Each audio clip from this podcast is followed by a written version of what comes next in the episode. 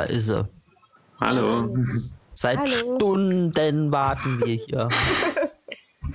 Ja, äh, als, ich glaube, als ihr angefangen habt, ist die Kleine gerade wach geworden.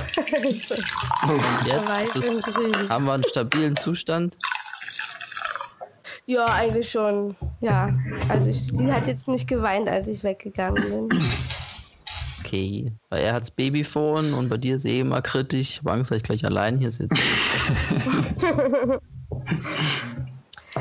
Ja, also ich habe öfter über die ähm, Pfui-Wörterliste nachgedacht und ich glaube, die meisten Menschen, die verstehen überhaupt nicht, äh, äh, was ist, also warum bestimmte Begriffe auf dieser Liste stehen. Also manche von den Begriffen werden ja auch ganz normal benutzt, wie Selbstwerteinbruch. Deswegen, ähm, ja, wollte ich dich mal fragen, David, wie bist du eigentlich auf die Pfui-Wortliste gekommen? Also, das, der Begriff, Pfui-Wort, den hat Marco Pfister zum ersten Mal gebracht. Also habe ich zum ersten Mal gehört. Hat er beim Naturnah. Ja, da ging es, glaube ich, um Heilungsphase. Das so der, der Haupt, das Hauptpfui-Wort von allen. Ähm, er legt ja immer großen Wert auf, auf, auf so korrektes Verständnis und hält dann immer große Vorträge über, über genau solche Sachen. Ähm, ja, da kam halt das Wort Pfui-Wort. Und dann habe ich irgendwann gedacht, komm, machen wir mal eine Liste. Und ich habe es jetzt nicht groß erklärt. Ich habe einfach alle Begriffe mal zusammengekloppt, das irgendwie grafisch ganz hübsch gemacht. Und so, so ein bisschen als Provokation, dass Leute, die solche Begriffe benutzen, dann vielleicht sich denken so, hä, warum ist das ein Pfui-Wort und fragen mal nach. Aber das hat natürlich nicht so gut geklappt. nee, es fragt keiner nach. Ist Meistens so, äh, okay, äh, dann benutze ich das Wort nicht mehr. so, ne?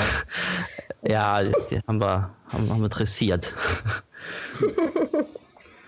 Genau. Sonst gibt es Hauer auf die Finger, wenn man die Wörter benutzt. Ja, das Problem Ja. mit den ganzen Begriffen ist ja, dass die ja meistens so eine Verknüpfung zu einem anderen Weltbild herstellen. Sowas wie Heilung oder wenn du dann in dem 5BN-Kontext nochmal von Krebs redest und, und so ähnlichen Sachen, weil die Leute dadurch dass, dass sie die fünf Naturgesetze dann völlig falsch verstehen oder auch falsche Hoffnung bekommen. Hm. Ja. Ich habe auch mal so ein bisschen die Liste sortiert. Also ähm, da Begriffe. Ähm, ist ja Hm, eigentlich die Deine Krankheit. Verbindung ist gerade Kann zerstückelt. man eigentlich mm, ja, wir uns dann überlegen, welche wir davon durchgehen wollen. Ähm, aber da kann man ja eigentlich erstmal grundsätzlich was über die Krankheitsetiketten an sich sagen. Ne? Also es fällt alles in, in diesem Bereich. Und dann gibt es halt so ein paar, also die GNM, GHK-Vokabular. so habe ich das da genannt. Also da sind dann halt die Sachen wie Stinke, Konflikt und hängende Heilung und sowas drin. Oder Konflikteinschlag und Revierkonflikt und sowas. Ähm, ja, und dann halt auch so Be Begriffe aus der Alternativmedizin, ne, wo dann halt ähm, ja, seelischer Konflikt und Selbstheilungskräfte und ungesunde Ernährung dabei sind. Und ja, weiß nicht, wir könnten ja das ähm, mal so durchgehen. Ja, der, der Anfang Ähm. von deinem Satz eben war zerstückelt, weil deine Verbindung wieder blöd war, aber äh, ich glaube, so, wir haben es okay. verstanden. Okay. So, der Ingmar darf sich jetzt den ersten Begriff raussuchen. Ja, wenn ich das eben, das Zerstückelte richtig verstanden habe, haben wir die Unterteilung von 5BN-Begriffen, Begriffen aus der Alternativszene beziehungsweise fehlinterpretierte 5BN-Begriffe und schulmedizinische Diagnose und Konzepte.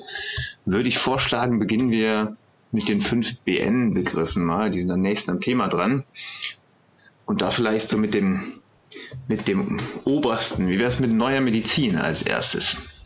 Ja, das habe ich auch gedacht. das ist gut. Ja, Ja. weil viele nennen das Thema ja Neumedizin. Hammer hat es ja anfangs so benannt.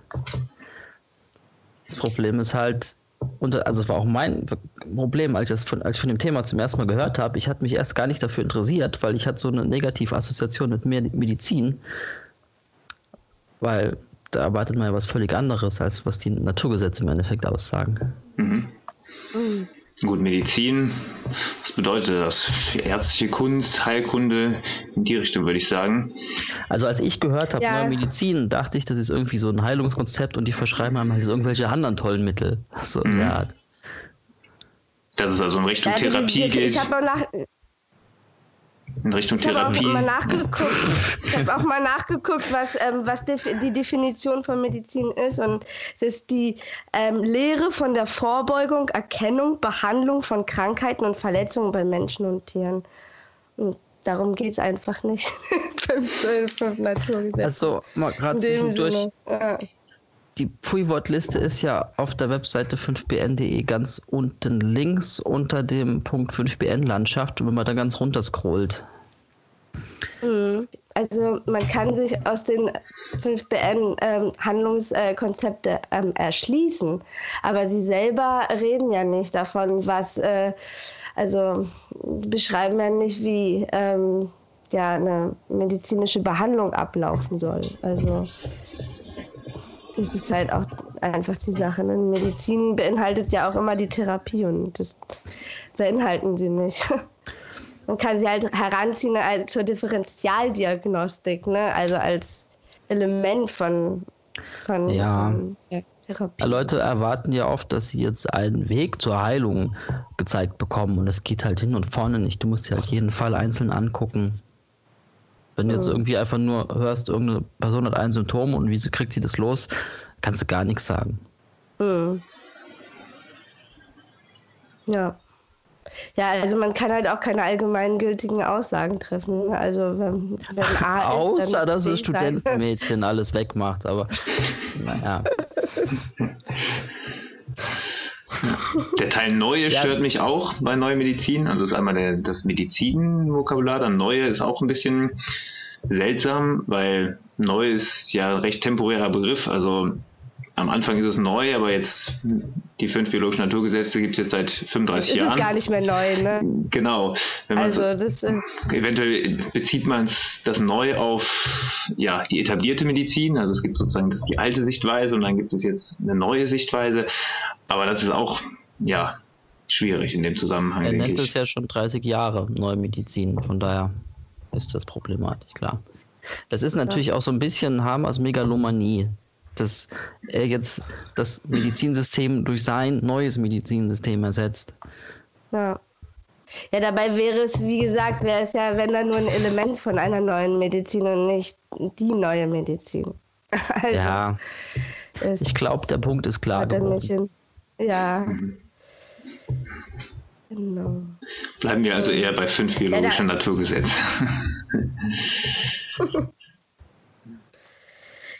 Ja, also äh, da ist es ja dann auch so ähnlich wie ähm, bei dem Begriff Ganzheitlichkeit, nur dass er dann, ähm, also ich weiß jetzt nicht, was du dir dabei gedacht hast, aber David, aber ähm, ja, dieses äh, ganzheitliche Konzept ist ja auch eigentlich so ein Heilungskonzept.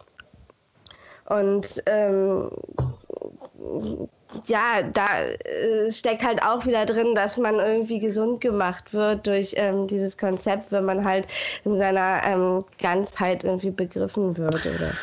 Ach ja, unter ganzheitlich Äh. verstehe ich halt, wenn Schulmedizin mit anderen alternativen Konzepten verknüpft wird, die halt nicht nur Medi äh, Medikamente verschreiben, sondern ein bisschen weiter gucken, aber es ist trotzdem noch so weit von fünf Naturgesetzen entfernt. Die gehen ja trotzdem alle noch davon aus, dass, dass der Körper halt wahllos irgendwie Quatsch macht und kaputt geht. Aber, aber ganzheitlich, das ist reiner Assoziationsbegriff, glaube ich. Und da, und da steckt da auf jeden Fall auch wieder dieses Körper, Seele, Geist ähm, ähm, drin. Äh, Habt ihr ja Also bestimmt das, ähm, gehört, äh, wenn, wenn Leute sagen, ähm, in fünf Naturgesetzen da hier Körper, Seele und Geist, äh, die drei Ebenen und so, ne? genau. Also nur zur Korrektur, es ist äh, Ge Gehirn, Psyche und Organ. Ja. Ja, wieso? Das, äh, das Gehirn ist ja der Geist. Die Psyche, die Seele, ne? ist doch klar, ist das Gleiche. Ähm, ja, das ist, äh, ist halt, ähm, ja, und dann mit diesem ganzheitlichen, da sind ja dann halt auch noch mehr Begriffe mit verquickt, ne? Also ähm, eben, ähm, na, also dass man dann halt eben denkt, man kann die Seele heilen oder den Geist heilen oder es kann eine Spontanheilung geben, also so eine Sachen. Äh, der seelische Konflikt steckt da halt auch immer so drin, ne? dass man denkt, ähm, ja, ähm, der Konflikt wäre seelischer Natur und das ist ja das gleiche wie der biologische Konflikt, also es wird äh, gar nicht getrennt. Ja, da gibt es den seelischen Konflikt und dann gibt es noch den psychischen Konflikt. Mhm. Genau, den psychischen, genau. Ich habe das jetzt so verstanden, der seelische Konflikt soll dann sein, wenn das dann äh, irgendwelche esoterischen Kräfte sind, die deinen Konflikt herbeiführen oder ich weiß es nicht, keine Ahnung.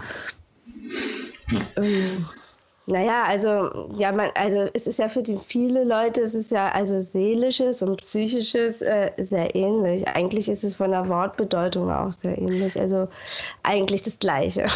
Nur dass es eine äh, aus der Psychologie stammt und das andere eher aus der Esoterik. Aber wörtlich bedeutet es eigentlich beides so dieser Hauch und die Gefühlswelt von Menschen. Und die, also die Gefühlswelt von Menschen wird oft eben gleichgesetzt mit der Seele und daher kommt es zu dieser Begriffsverwirrung.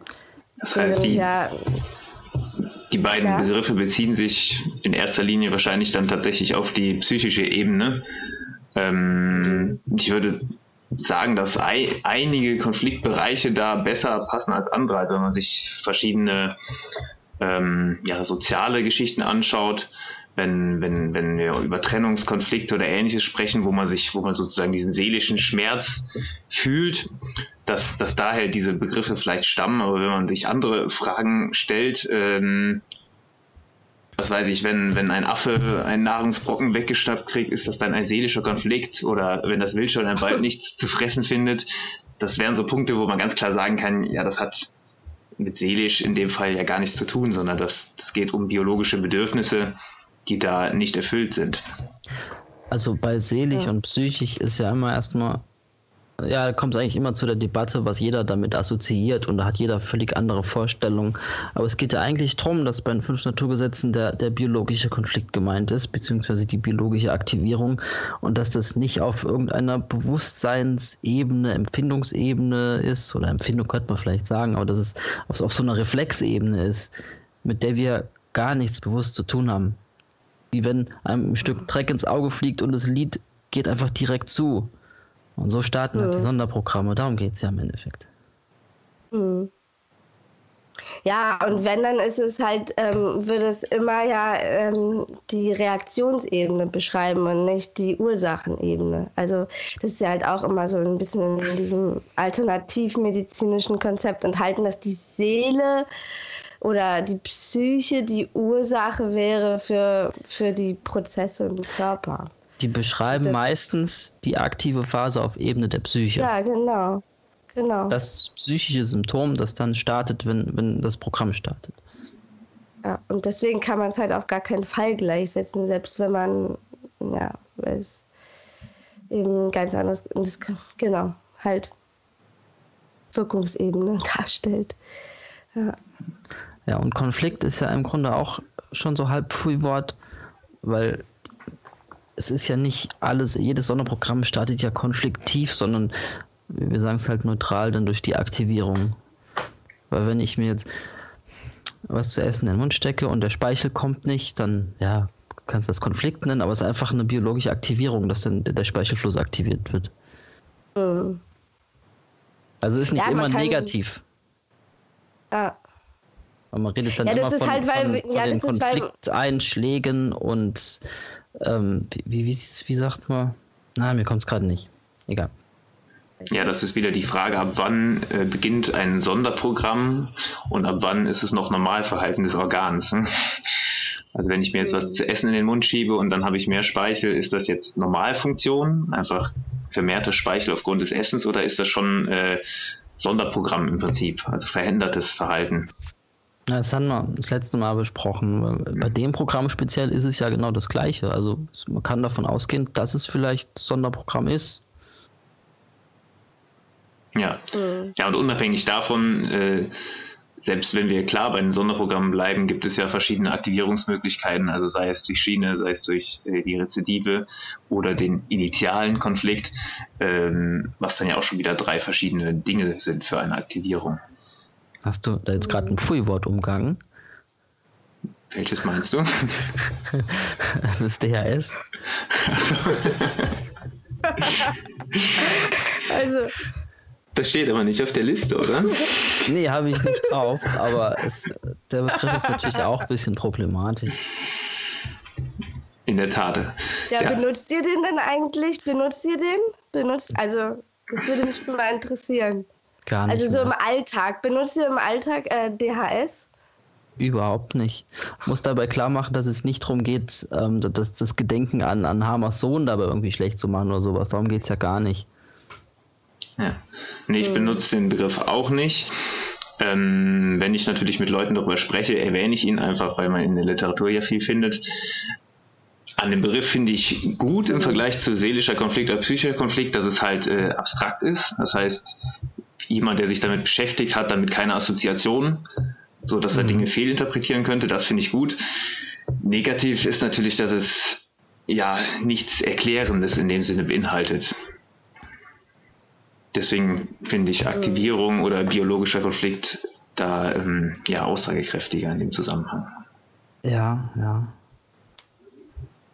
Ich glaube, ich sage immer Erstkonflikt, wenn ich davon rede. Mhm. Mhm. Ja, ich finde halt auch, DHS ist dann halt auch so, so, so, so ein großes Wort wie der Konflikteinschlag, also was dem halt oft nicht gerecht wird. Also von daher benutze ich ihn halt auch nicht, weil ich äh, diesen, eben, wie gesagt, diese neutrale Aktivierung ähm, bevorzuge als, also, ja. Ja, aber ich würde schon sagen, dass also das, was man mit DRS meint, dann meistens schon eher, eher ein ordentlicher Konflikt ist. Hm. Ja, ich, also ich, ich, also ich benutze es aus dem Grund halt einfach nicht, weil ich es damit verbinde, glaube ich. Und also sowas, ja, Großes. Also das ist, ja, und ja, also ich finde, ich persönlich finde ihn irgendwie auch zu abstrakt. Ich mag es lieber, ähm, was zu benutzen, was, was irgendwie beschreibend wirkt. Also dann, ja, wenn ich mit Leuten dann spreche, dann beschreibe ich es lieber, als dass ich so ein abstraktes Wort nehme. Mhm. Ja. Gut, das DHS, wie, wie DHS in den Naturgesetzen beschrieben wird, ist ja auch im Prinzip so definiert, dass es für die dramatischen Dinge gilt äh, weil da kam ja die Erforschung her. Wir haben es ja zunehmend über die Jahre auch auf die kleineren Dinge runtergebrochen. Und da kommt es einem dann, würde ich dir zustimmen, Jasmin, ja, übertrieben oder zu viel vor, sozusagen. Mhm. So, ja. und jetzt darf die Jasmin was zu Selbstheilungskräften sagen. Boah. Ja, naja, ich meine, eigentlich im Prinzip ist es ja fast das gleiche wie bei all diesen ähm, Heilungsgeschichten. Ne? Also es geht einfach nicht um Heilung in erster Linie. Also ähm, ich meine, selbst dieser der Begriff Reparatur ist äh, schon schwierig. Äh, weil ja nicht alles in den Ursprungszustand versetzt wird. Und ja, Selbstheilungskräfte, okay, also ich, irgendwie bin ich mir nicht mal ganz klar darum, was er eigentlich aussagt. Also, also. Ja. Na gut, Heilung suggeriert, suggeriert ja, also, dass es Krankheit geben würde davor. Also, dass irgendwas heil ja. gemacht werden müsste, was vorher kaputt gegangen ist oder befallen war oder irgendwas in der Richtung. Ja, und ja. das ist natürlich schwierig äh, vereinbar mit den Entdeckungen der fünf biologischen Naturgesetze. Also man kann sich ja selber kaputt fühlen, das ist ja schon richtig. Ne? Also es ist ja nicht äh, falsch, dass man sich, also ich denke halt auch, man kann sich ja auch krank fühlen. Also ich fühle mich, also ich fühle mich auch immer noch krank und benutze das Wort. Aber ähm, trotzdem in dem Konzept äh, krank also, in der Heilungsphase. habe ich mich dabei ja, genau. Man fühlt sich ja oh meistens krank in der Heilungsphase, wenn wir diese Pulwörter jetzt äh, verwenden wollen. Ja. Aber Krankheit habe ich extra nicht drauf gemacht, weil Krankheit ist ja ein legitimer Begriff. Ja, in dem Sinne, dass man sich selbst, es ist ein subjektiver Begriff, wenn man sich halt nicht in Ordnung fühlt. Ne? Also. Ja, ja, ist ja völlig in Ordnung. So, so, so, so, so definiere ich das für mich. Und, aber also, trotz, ja. Selbstheilungskräfte, das kommt ja mehr so aus der Ecke von den Leuten, die die Schulmedizin doof finden und sich sagen, mein Körper kann das selbst. Und mhm. ja, ja, was du eben gesagt hast, ist halt Ding, der Körper geht von alleine wieder ganz, aber die wissen natürlich nicht, dass es im Rahmen dieser Sonderprogramme nicht wirklich Sinn macht, dass dann eine PCL abläuft, dass die, die PCL auch von selbst quasi zu Ende kommt und so. Weil die denken ja, die PCL ist dann die Krankheit, also in der Regel, und dass die nicht von alleine zu Ende geht. Ja, und da steckt halt vielleicht auch sogar noch drin, dass man mit der Kraft seiner Gedanken und ähm, ja. dem Glauben ähm, ähm, sich sozusagen heil machen kann. Und, ich glaube ähm, ja auch ja. geistige Selbstheilungskräfte. Ne? das hast du heute gelesen. ja. Ja, und seine Selbstheilungskräfte kann man bekanntlich verbessern, wenn man das Immunsystem stärkt. Und da das steht ja da drüber. genau. Hängt das dann alles zusammen, ja. Ja, das ist ganz spannend, weil die Begriffe so ineinander verschachtelt sind und auch miteinander zu tun haben. Ne? Das ist reiner Zufall, das ja. ist totales Chaos, was ich da gemacht habe in der Grafik. Ja, klar, aber das liegt in der Natur der Sache, glaube ich. Ja. Selbstheilung. Ja, Genau, also ich meine, klar, der Körper ähm, äh, repariert natürlich auch. Also, eine Wohl also das ist, glaube ich, deswegen wird sich das auch immer irgendwie halten. Also weil ähm, ähm, weil man ja sieht, dass eine Wunde sozusagen sich wieder schließt und heil und ganz wird. So, so ist, glaube ich, so dieses Bild. Ne? Und ähm, deswegen, ich merke das halt auch zum Beispiel bei den Kindern, mit denen ich zu tun habe, dass ähm, selbst unsere Kinder, die ein, fast gar nicht mit solchen Begriffen zu tun haben, trotzdem so auf das Wort Heilung oder ähm, abfahren. also, ähm, also sie sagen dann, oh, das äh, heilt jetzt. Ne? Also obwohl ich das selber so nie sage. Da steckt irgendwie, also. Aber bei einer ja. Wunde sagst du das auch nicht. Nö, eigentlich nicht, ne? Wenn mein Kleiner äh, eine blutende Wunde am Finger hat, dann sage ich, ja, das heilt jetzt. Mach mal Pflaster drauf. Ist doch okay, oder ja, nicht? Das, äh, ja, eigentlich schon, kann man schon machen, aber ich sag's halt eben nicht. Ich sag halt, äh, meistens repariert der Körper oder sowas. Also es geht wieder zu und sowas sage ich dann. Aber mir ist es halt aufgefallen, dass äh, von dem Begriff verheilen, glaube ich. Das ist irgendwie, ja, es ist äh, genau, wenn man auch sagt, es heilt, äh, wird wieder ganz. Äh, ja, bei einer Wunde ist es ja von daher legitim, dass, dass bei einer Wunde ja tatsächlich was kaputt gegangen ist. Also man hat sich geschnitten, das Gewebe wurde zerstört und das verheilt wieder, es wird wieder ganz. Wenn ja. wir jetzt bei der Zweiphasigkeit sind, geht in der ersten Phase ja nichts kaputt, was wieder ganz gemacht werden müsste. Kann, aber muss nicht. Ja, okay, durch, wenn das Gewebe instabiler ist und eine Verletzungsgefahr, wenn du das meinst. Diese ja, Dinge. Sowas ja, in der Art. Ja. Was für, was für Begriffe kennt ihr denn für Heilungsphase? Da gibt es ja viele Alternativen, die man mal kurz äh, sich angucken könnte. Also in der Doku, als ich die gemacht habe 2009, da wusste ich schon, Heilungsphase ist irgendwie ein blöder Begriff. Und dann habe ich halt Reparaturphase gesagt. Das ist, na, ist auch so, ist so, so halb okay. Weil Reparatur beinhaltet ja auch, dass da vielleicht auch Spuren zurückbleiben, ne? Dass es Namen nachher ja. gibt, ja, das ist okay. Wobei es auch beinhaltet, dass was kaputt war. Ja, richtig. Ja. Ja, würde ich die Doku jetzt nochmal neu machen, ja, würde ich einfach konfliktgelöste Phase nennen, ohne Wertung. Ja, konfliktgelöste PCL-Phase. Regenerationsphase gibt es auch noch, das finde ich von den ausführlicheren Begriffen eigentlich am besten. Ja, aber stimmt halt nicht so ganz. Also es ist halt immer. ähnlich eigentlich wie Reparatur, oder? Also ich finde ich find ihn auch irgendwie besser, so subjektiv einfach, aber wenn ich mal so genau drüber nachdenke, ist es, es ist ja eigentlich das gleiche wie eine Reparaturphase, oder? Also eine Regeneration. Ich finde, es, es schließt kein, kein, kein Kaputtsein ein, sondern eher ein... Ähm ja, vielleicht aus dem Gleichgewicht oder stärker beansprucht. Sich erholen, ne? Genau. Ja, also, nachdem der Konflikt jetzt vorbei ist, erholen. Genau. Ja. Oder Wiederherstellungsphase gibt es ja auch noch. Das ist, denke ich, sehr, sehr ähnlich daran.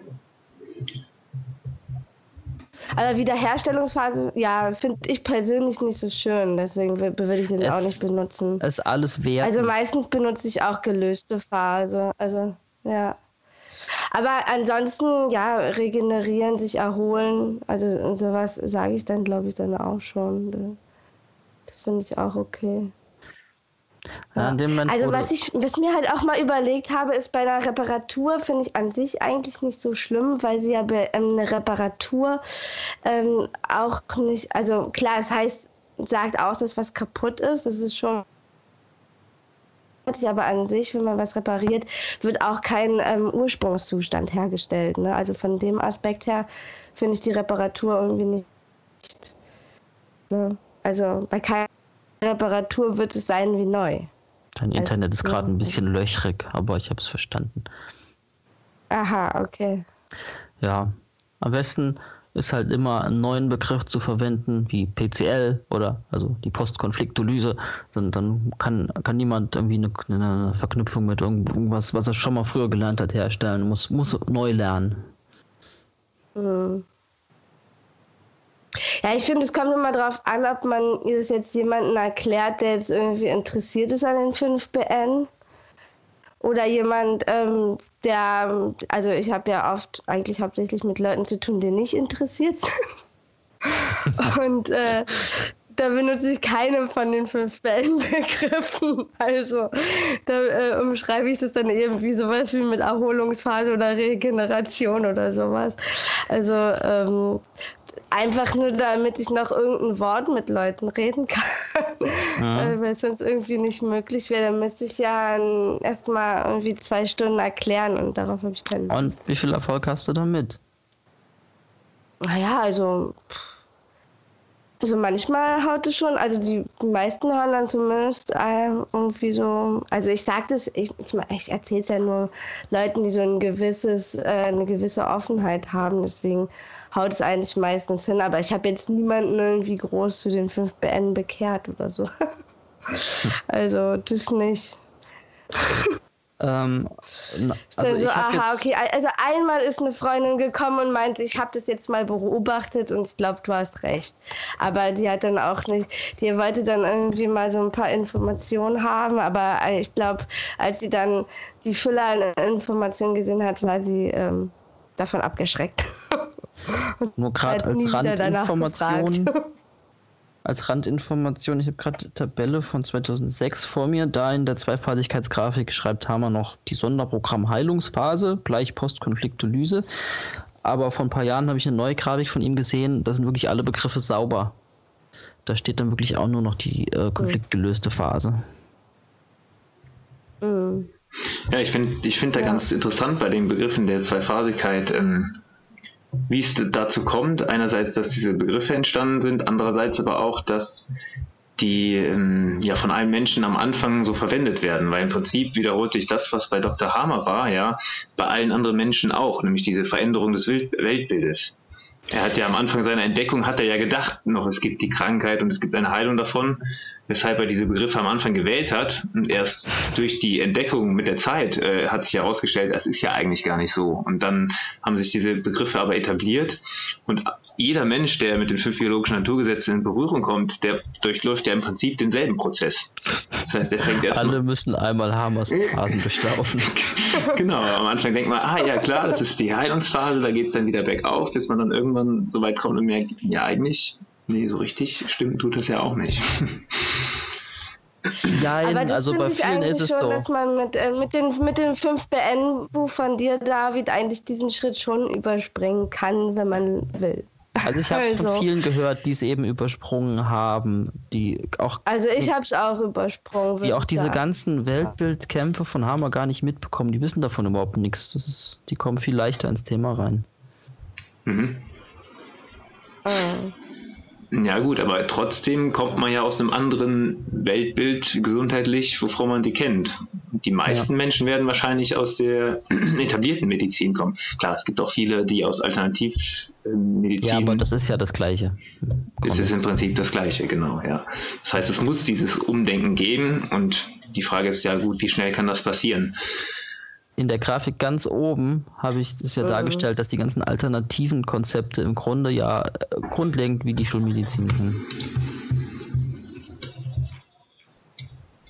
Mhm. Also für mich wurde es eigentlich erst richtig ähm, griffig dadurch, dass ich ähm, dass ich ähm, das mit den Funktionsänderungen dann verstanden habe. Also, und das ja. kriegt man ja, wenn man mit, mit deinem Buch arbeitet, ziemlich schnell mit. Und das war für mich dann halt auch eigentlich so, ah, okay, der, der Kern von dem Ganzen. Also, dass es um die Funktionsänderungen geht. Also, äh, deswegen, also am Anfang, als ich dann nur Hamers Literatur gelesen habe, ein bisschen gelesen habe, mm, da da habe ich auch einfach noch viel zu wenig von dem verstanden, was er überhaupt geschrieben hat. Also ich konnte es einfach nicht verstehen. Also nur so grob. Ähm, deswegen. Ich habe es verstanden, was er geschrieben ja. hat, aber es hat für mich keinen wirklichen Sinn ergeben, wenn er dann davon schreibt, ja, genau. wie dann ein, ein Wachstum im Darm jetzt dann irgendeinen Brocken, der festhängt, nicht weiter, also dann weiter bewegen kann. Aber das dauert ja Monate und dann ist ja schon zu spät. Ich habe dann wirklich anderthalb Jahre gebraucht, bis ich dann selbst an die Infos kam. Also ich als, als Marco Pfister beim Naturna 2008 diesen Symptomtest gemacht hat, dann gingen bei mir alle Lampen an. Weil dann ging es dann äh, wirklich drum, also war die Fragestellung, ich habe einen verschleimten Stuhl oder sowas, dann musst du halt eintragen, welches Gewebe, welche Phase und dann, dann kommt dir das erst, dass, dass das Endodarm in, in CA-Phase halt diesen Schleim produziert. Hm. Ohne Tumor oder sowas. Es wird direkt Schleim produziert und der Brocken wird direkt weitergeschoben. Ja. Ja, das findet man bei Ja, also man hat bis jetzt heute auf jeden nicht. Fall. Ja. Ja, also ich habe ja jetzt auch ein paar. Ja, egal. das lasse ich mal aus. Ähm, Bitte?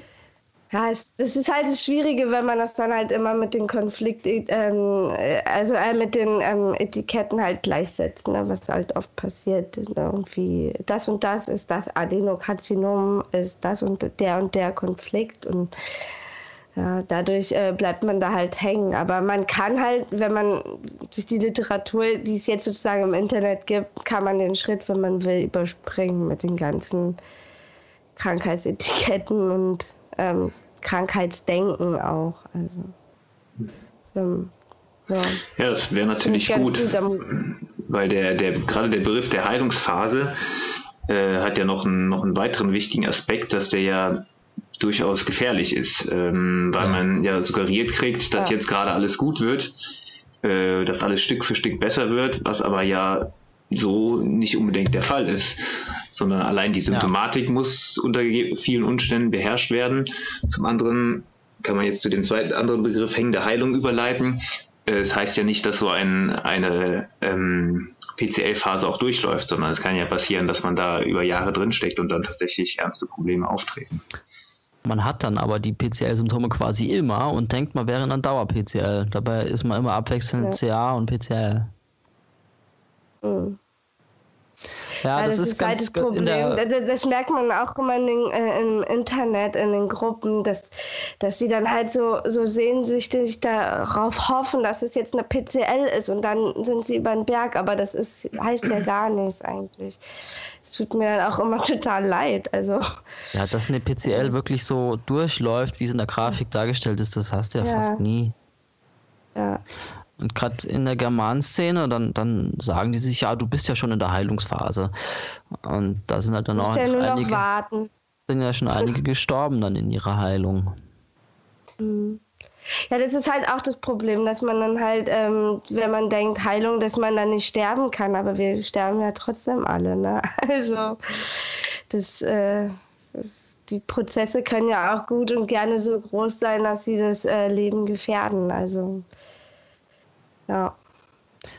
Ja, ich glaube, diese, also ich glaube aber, man, dieses, dieses, dieser Begriff von der Heilung, der steckt so tief drin. Also es, es gibt ja auch einige, die lange damit zu tun haben und die mögen den Begriff irgendwie einfach. Also der, man braucht irgendwie dieses Konzept von der Heilung, weil es irgendwie so einen Rettungsanker darstellt. Ne? Vielleicht müssten sie auch mal jemand so. in der Heilungsphase sterben sehen. Vielleicht hören sie dann auf. Mm den Begriff hängende Heilung habe ich auf die Pfui-Liste gemacht, weil, weil häng, da hängt ja nichts. Das, das ist so, als, als würde der Mechanik irgendwas festklemmen und muss das losmachen und dann kann es endlich durchlaufen. Aber was ja eigentlich abgeht, ist, dass man immer wieder aktiv wird. Das ist alles. Ja. Ja, das hat halt auch dann wenig ähm, Inhalt, ne? wenn, man, wenn, man, wenn man wirklich beschreibt, was da ist, also sprich Rezidive da sind und man ständig wechselt zwischen CA und PCL, dann hat man halt sofort, ähm, ja, also man hat dann halt mit Inhalt gefüllt, während man die hängende Heilung einfach die ganze Zeit benutzen kann und trotzdem eigentlich nicht weiß, was es bedeutet. Also, ja, und genau also das Wort hängend hat dann genau. Leer, es ist einfach ein das Wort hängen hat genau seine Wirkung gehabt, äh, dass Leute dann glauben, da hängt was fest und sie müssen jetzt gut ernähren oder, oder irgendwelche Chakren in Schwung bringen oder irgendwie so ein Kram, damit es weitergeht. Ja. Ja, hängt ist so statisch, ne? Also als wäre da jetzt irgendwie ein festgefahrener Zustand, der jetzt über Wochen, Monate, Jahre so bleibt. Und dabei ist es ja tatsächlich genau das Gegenteil, nämlich sehr, sehr dynamisch zu der Zeit. Ja. Mhm.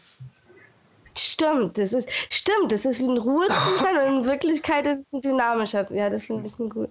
Ja. Das ist wirklich ein großer Unterschied. Ne, viele glauben halt einfach, dass organisch jetzt gerade irgendwas festhängt. Also, ja, ja wie ich es eben gesagt habe und das ist halt auch so dieses Ding, dass man halt ähm, sich so verlässt auf irgendwas, ne? anstatt selbst ähm, zu beobachten, was ist jetzt eigentlich gerade bei mir los. Also das mache ich halt ständig. Äh, also man mer also ich merke zum Beispiel ganz oft so Wechsel zwischen CA und PCL-Phasen hin und also wie das dann so hin und her schwankt. Also und gerade durch dieses, wenn man das beobachtet, kann man ja auch diese Sicherheit bekommen, woran es dann wirklich liegt. Also es ist schwer finde ich, dann zum, zu dem mm, Auslöser zu kommen, wenn man nicht diese Beobachtung macht. Weil der andere kann einem ja nur Möglichkeiten aufzeigen, was es alles sein könnte, aber es kann ja auch was komplett anderes sein. Ja, wenn jemand mit, mit hängender Heilung, in Anführungsstrichen, zum Therapeuten geht und er äh, wird gefragt, ja, wann hast du die Symptome, wie verhält sich das, dann sind da die typischen Antworten, sind da dieses Ja immer äh, weil er von seiner Wahrnehmung gar nicht differenzieren kann. Äh, ja, Moment, es ist ja gar nicht immer. Es ist ja, was weiß ich, immer morgens von äh, 9 bis 12 Uhr. Und das ist eigentlich genau das, weil dieses immer, was, was dann immer, man immer denkt oder man häufig denkt, wie sie die Symptome sind, ist halt diese, diese oberflächliche Betrachtung, wo man die Dynamik verliert oder vergisst. Ähm. Ja, wie oft haben Sie Durchfall? Ja, immer. Jetzt auch gerade? Genau. Zeig mal.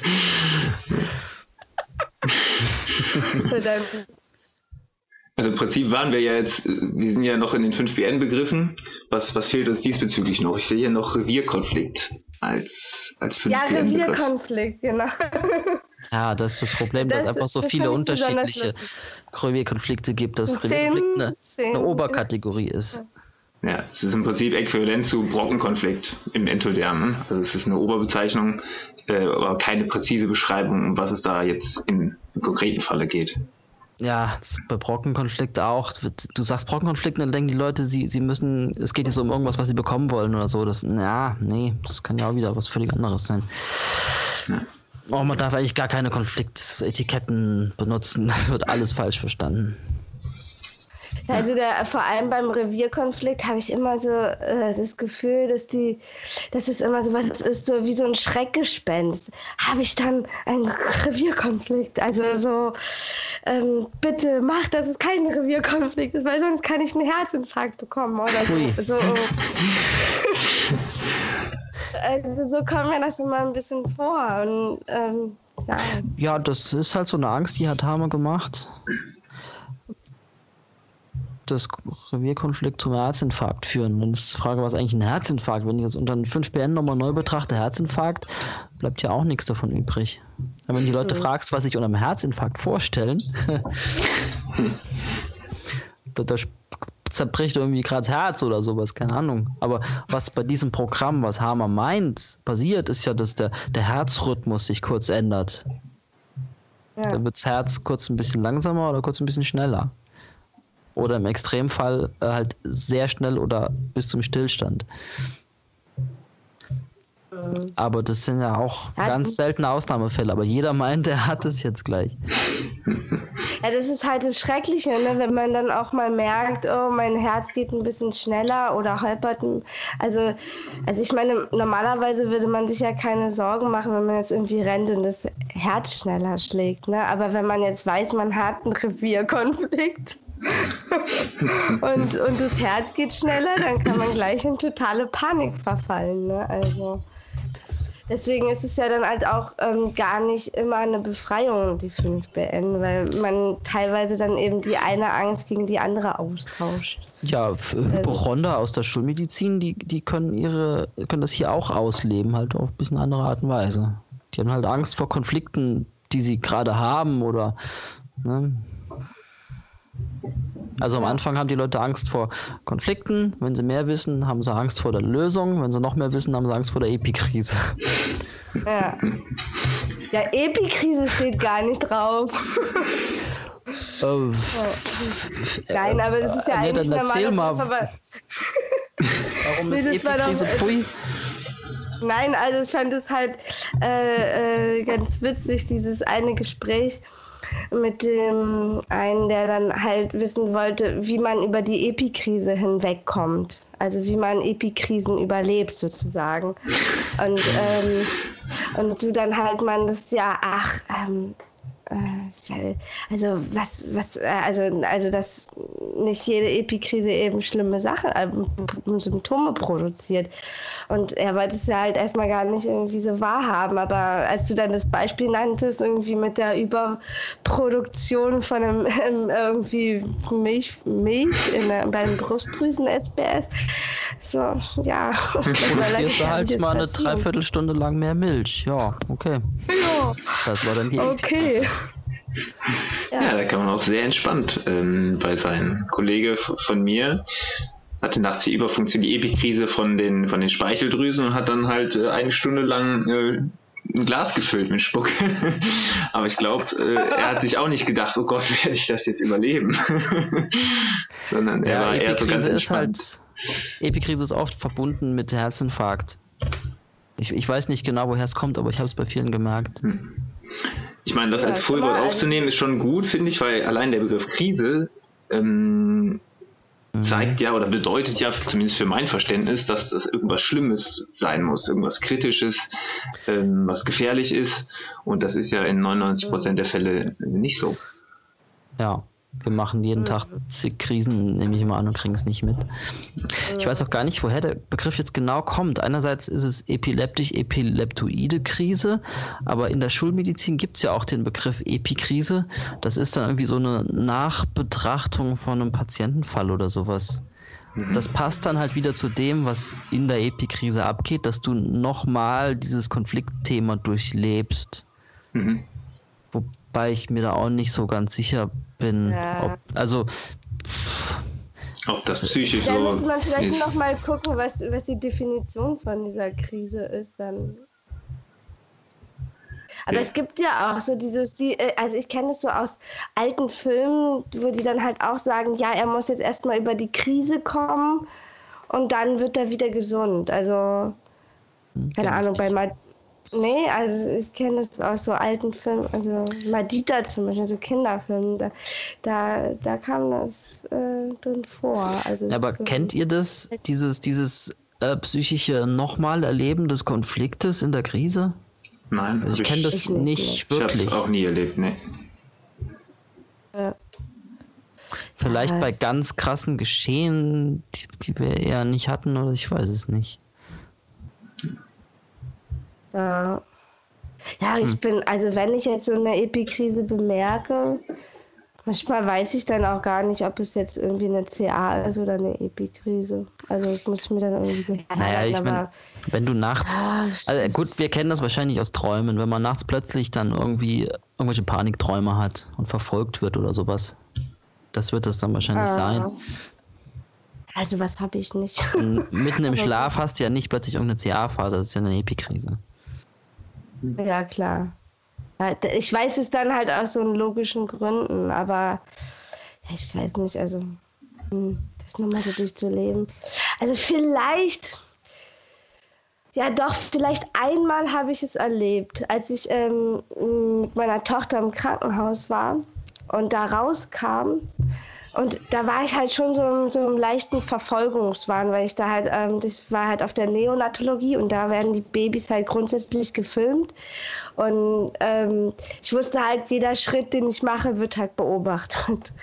Und ähm, als ich dann da rauskam und im Auto saß, da hatte ich dann halt auch so, so eine Panik, also so eine grundlose Panik einfach. Und da wusste ich, okay, das ist jetzt eine Epikrise und ich mm. muss das jetzt irgendwie. Ja weiß ich nicht. Also mir kam es jedenfalls so vor wie so ein, so ein, also es war halt, ich war halt nicht besorgt wirklich um irgendwas, ich war ja eigentlich gelöst mhm. und ich, ähm, und, und habe halt gemerkt, dass ich in so ein, ja, ich meine, mein, ja, man könnte es auch noch umdichten und da irgendwie was anderes drin sehen, aber also da könnte ich es eventuell so erklären. Das erinnert mich aber, da hat ein Freund mir erzählt von seinen Panikattacken die dann halt in der Epikrise plötzlich kommen, wo man dann wirklich in totaler Panik einfach so aus dem Nichts ist, die einen dann auch ja, CA auch, machen ja. können wieder. Hm. Ja, genau. Und ich habe halt keine CA gestartet, weil ich es halt wusste. Und dann halt hm, versucht, so weitestgehend irgendwie ruhig zu bleiben. Also, Aber das ist so ja mehr so, dass das psychische Symptom der CA-Phase wiederholt wird. Nicht noch mal ja. Ja, also ja. ich habe, aber ich habe auch nicht über den Konfliktinhalt in dem Sinne nachgedacht oder Das so. meine ich gerade. Also ich war einfach in Panik. Ja, genau. Also das, das weil wäre dann halt auch genau, also es wäre praktisch, weil dann wüsste man ja genau, worum es geht. Eben, es, es ja scheint mehr so, so, zu sein, als wird das psychische Symptom der CA-Phase wiederholt, aber ohne den konfliktiven Inhalt. Ja. Ja, würde ich auch so unterschreiben. Weil ich habe mir das ja auch nur dann zusammengebastelt. Also ich wusste nicht, warum ich Panik hatte. Also ich habe mir das dann logisch erschlossen, aber nicht ja. so, oh Gott, ich habe jetzt Angst, dass sie mich beobachten oder so. Ja, ja so macht es Sinn. So kann ich ja. es nachvollziehen. Ja. So, nach eurem ähm, Frühwort-Kategoriensystem, was käme jetzt als nächstes? Ich habe es nämlich nicht verstanden. Ich würde sagen, die, die Fehl, ah nee, die hatten wir schon, die fehlinterpretierten oder veränderten 5BN-Begriffe, also zumindest seelischer Konflikt, psychischer Konflikt. Gibt es da zu der Kategorie noch was? Jasmin, hast du da noch was gesehen? Ähm, Nee, höchstens noch ungesunde Ernährung zu Alternativmedizin sozusagen. oh, da will ich nichts zu sagen. Lieblings das ist das Lieblingsthema. da habt ihr mich dann bis heute Nacht um drei aktiv, wenn ihr es da anfängt. ja. Kann man sich also, auch bei vielen unbeliebt machen. ja, die Ernährung ja. Ist, ist Religion für die meisten, gerade für die Alternativen. Ja. Mhm. Ja. ja. ich bin halt auch in Facebook in so ähm, Kindergruppen, wo sich die Eltern regelmäßig zerfleischen wegen der Erziehungs-, äh, wegen der äh, Ernährungsprobleme. Also wenn es dann heißt, okay, wir lassen die Kinder mal in Ruhe mit der Ernährung und selbst entscheiden, dann gibt es also, eine lange Diskussion. Wie gesund ernährt ihr zwei euch denn?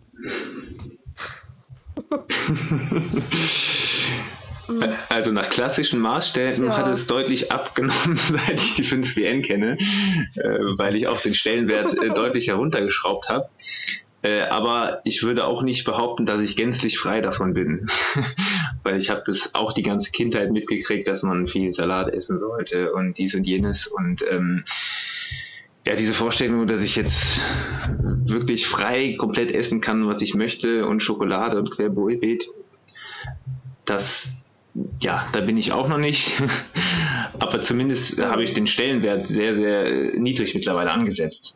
Einfach das kenne ich, dass diese alten Hypnosen dann noch so wirken. Genau, genau. Und ich bin also, mir auch nicht sicher, ob das keinen Einfluss hat im Sinne von, ja, ich meine, es sind ja schon die Bausteine für den Körper, wie die Gewebe dann zusammengebaut werden. Und dass es gar keinen Effekt hat, denke ich auch nicht. Aber äh, halt einfach einen, einen sehr, sehr niedrigen scheinbar. Naja, also ähm, also ich bin zum Beispiel nicht mit diesem ähm, Ernährungsglauben groß geworden, also nicht wirklich. Also ähm, ich habe irgendwie das meiste Mal nicht so richtig geglaubt. Also ich habe bei mir also nie irgendwie gemerkt, dass wenn ich irgendwie Schokolade gegessen habe, dass ich dann dicker geworden wäre oder so. Ich, also ich bin halt einfach irgendwie dann immer nicht dicker geworden. Und ähm, also dass ich zugenommen habe, kam eher erst mit der Schwangerschaft, also mit der Geburt meiner Tochter. Also da was und da habe ich dann halt auch gesehen, dass es überhaupt nicht mit mit, mit Essen zu tun hatte. Mhm. Ähm, ich ich habe auch ähm, ich habe zum Beispiel auch zeitweise so, so richtig ähm, standardmäßig ungesund äh, mich ernährt und da war ich am fittesten in meinem Leben, nämlich als ich in der Werkstatt gearbeitet habe. da habe ich dann halt bewusst angefangen, ähm, viel Fett zu essen und Fleisch und Würstchen und morgens schon zum Frühstück, damit ich irgendwie den Tag durchhalte, weil ich irgendwie immer regelmäßig fast abgeklappt bin. Und ähm, also da war dann für mich sozusagen die ungesunde Ernährung äh, eigentlich gesund. also ähm, ja. genau, deswegen äh, ist es halt auch immer so eine Frage von dem, also es kann einfach gar nicht die gesunde Ernährung geben. Also es kann ja nur eine gesunde Ernährung geben für die Umstände, die man hat. Und ähm, oh, ich glaube, ich muss mal, ich muss mal äh, kurz pausieren. Okay. Jetzt habe ich drei Sachen, die ich sagen will, muss mich ganz behalten. Ich habe es gerade letztens gemerkt, habe mir so ein Haribo-Dings geholt, kann da nie widerstehen im Supermarkt. Aber wenn ich es dann esse, dann merke ich immer schon so, oh, ich sollte das eigentlich gerade nicht essen und so. Und die, die Zähne, auf denen ich das kaue, die tun dann auch immer schon total weh. Also da läuft dann gleich das Schmelzprogramm bei mir. Okay. Und warum, und warum ähm, ähm, denkst du, du solltest es nicht essen? Weil das scheiße ist. du merkst das schon beim Essen, das ist eigentlich totaler Rotz mit Zucker. Das ist, das, der Körper kann damit nichts anfangen, außer aus dem Zucker kann er sich ein bisschen was basteln. Aber ja, und die Gelatine. Ja, also bei der Gelatine, Gelatine, da merkst du doch, das, das ist doch Abfall. Der, der, der nimmt das auf und scheidet es wieder aus. Also jetzt, jetzt weiß ich, er scheidet es einfach wieder aus. Nur die Alternativen meinen dann ja mehr so, der Körper nimmt alles auf. Ja. Uh. Ja, die meinen ja, der Körper nimmt ja. dann auch wirklich alles auf, was in ihn reingestopft wird und daraus wird er dann gebaut. Aber wenn der eine jetzt nur sich von Schokolade ernährt und der andere nur von, nur von Fleisch und dann fasst du sie mal an, aber sie sind doch irgendwie trotzdem aus dem gleichen Material und sind nicht aus Schokolade oder so. Das haut ja irgendwie nicht hin. Du siehst ja nur die Oberfläche, weißt was drin ist. nee, aber ja, das stimmt. Also ich habe auch, es hat mir auch sehr zu denken gegeben, als wir jetzt äh, in meiner Familie, also angeheirateten Familie, dann ähm, äh, die Großmutter meiner Frau hatten, die halt über 90 geworden ist, mit ein Leben lang ja primär Fleisch essen und Fleisch essen und Gemüse kommt ihr nicht auf den Teller und ja, sich bester Gesundheit bis ins hohe Alter erfreut hat und ja, größtenteils gesund, also zumindest für, für die Umstände. Ähm, ja, das hat mir dann auch zu denken gegeben. Und so Beispiele habe ich dann mehrfach kennengelernt. Und da habe ich auch gesagt, okay, also es kann vielleicht Einfluss haben, aber er kann nicht allzu groß sein. Und was man auch nicht vergessen darf, ähm, wir leben ja hier in einer Luxusgesellschaft, dass man sich jetzt wirklich alles so zusammenstellen kann, wie man das denkt, dass das optimal wäre, ist ja ähm, in der Natur einfach nicht gegeben. Also egal wo man auf der Welt lebt, da sind unterschiedliche Dinge, die da zur Verfügung stehen. Zu unterschiedlichen Jahreszeiten stehen nur eingeschränkt Dinge zur Verfügung. Da muss der Körper ja zwangsweise die Möglichkeit haben, mit diesen eingeschränkten Dingen zurechtzukommen. Ja, also ich sehe gar nichts, was darauf hindeutet, dass man irgendwie was ganz Spezielles essen muss, sonst geht's nicht. Irgendwie kommt der Körper mit allem klar. kennt ihr das, ähm, dass euer Appetit sich ändert? Dass ihr dann auf irgendeine Sache plötzlich gar keine Lust mehr habt oder ganz besonders viel Lust auf irgendwas Besonderes? Ja, ja, durchaus. Das also ich merke es immer, wenn, ja, wenn, wenn sich in meinem Leben irgendwas, irgendwas Grundlegenderes ändert, dass mein Appetit sich ändert. So konstant habe ich es nicht, aber ähm, immer wieder phasenweise dann, dass ich dann mal mehr das brauche oder mehr das brauche. Also dieses Feedback-System kann ich auf jeden Fall auch gut beobachten, dass der Körper einem da schon sagt, was er braucht, wobei das durchaus auch überlistet wird, dann teilweise von äh, Geschmacksverstärker-Dingen und so. Ja, aber meinst du, mit Geschmacksverstärkern das klappt? Also bei, ich, ich merke das, wenn ich irgendwas mit Geschmacksverstärkern esse, dass in dem Essen eigentlich so nichts drin ist. Mhm. Also wie wenn du jetzt eine Cola ohne Zucker trinkst, dann mit irgendeinem so Süßungszeug. Du merkst, irgendwie schmeckt es süß, aber du merkst irgendwie, da ist gar nichts Süßes drin. Okay. Nee, habe ich so noch nicht wahrgenommen. Aber also ich kenne das auch gut. Also, also ich, also ich kenne das auch gut, dass, äh, dass, ähm, dass mir das dann einfach gar nichts gibt. Aber was ich auch kenne, ist, dass, ähm, dass ich nicht weiß, was ich essen soll. Also dass ich irgendeinen ganz starken Bedarf habe, aber es nicht weiß. Und das ist halt glaube ich, wenn dann halt die Magenschleimhaut aktiv ist. Also ich habe die dann halt öfters aktiv und dann brauche ich tatsächlich manchmal so, ähm, so Ernährungshinweise, äh, was ich jetzt essen könnte, um darauf zu kommen, was ich brauche. Also weiß nicht, ja. Ähm, also dann probiere ich einfach irgendwas aus, worauf ich sonst nicht gekommen wäre und dann ist es dann doch, dann merke ich auch, dass es gut ist. Also manchmal brauche ich da so ein bisschen Nachhilfe. Und ich glaube, bei mir liegt es halt auch daran, dass ich ein totaler Geruchsmensch bin und mit den Sachen im Supermarkt dann einfach nichts anfangen kann, weil sie nicht riechen. Und daher halt dann auch nicht weiß, was ich hm. essen soll. Wollte ich gerade fragen, weil wenn man durch den Supermarkt geht, dann fühlt man sich doch zwangs zwangsweise angezogen von bestimmten Sachen. Also, ja, ich glaube, das läuft dann über die Assoziation von, von wie, wie es aussieht und was man gewohnt ist davon. weil man ja weiß, wie das etwas schmeckt. Also ich habe es nicht unbedingt. Also ich habe dann, dass ich trotzdem nicht weiß, was ich essen soll. Also mhm. dann laufe ich da durch und dann erst wenn es vielleicht irgendwie die Mitbewohnerin kocht oder so, dass ich dann erst auf die Idee komme, was ähm, worauf ich Appetit hätte. Also das, mhm. dann esse ich es auch direkt. Ab und zu schmeckt mir so eine Soße oder so eine Suppe mit Geschmacksverstärkern. Da finde ich die total super. Aber wenn ich dann am nächsten Tag das nochmal esse, dann mag ich so irgendwie so, nee, irgendwie ist das ja gar nichts. Das, das klappt immer nur einmal. Das heißt, du kannst wirklich frei das essen, was du immer willst, ohne äh, Gefahr zu laufen, jeden Tag eine Tafel Schokolade zu essen oder etwas dergleichen. Ich ernähre mich im Grunde von Nudeln und Himbeeren. das klappt sehr gut. Hm. Ja, mit Himbeeren hat man natürlich auch kein schlechtes Gewissen. Ja. mit Nudeln so, weiß nicht, neutral. Ja. Wenn ich jetzt jeden Tag eine, eine, irgendwie eine Tüte Gummibärchen essen würde, weiß ich nicht.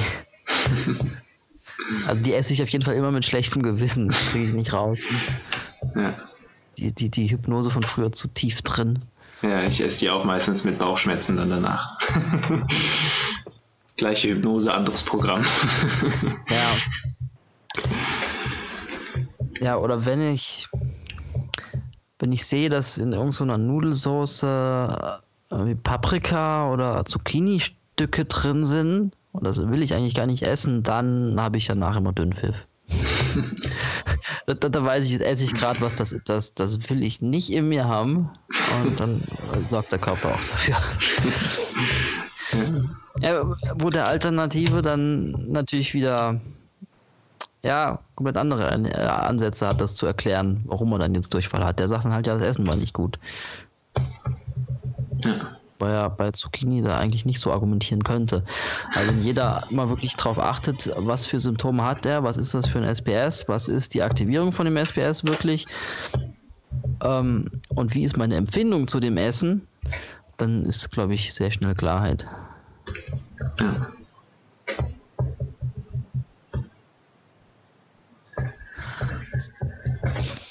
Und bezüglich, äh, was du eben gesagt hast, äh, dass, man, dass man eigentlich, also wo ich mir denke, man kann eigentlich alles essen, ähm, dann hat eine Person zum Beispiel ähm, an einer bestimmten Stelle so, so ganz, ganz raue Haut und, und juckt immer und sowas und ist fest davon überzeugt, das ist jetzt für eine Ernährung.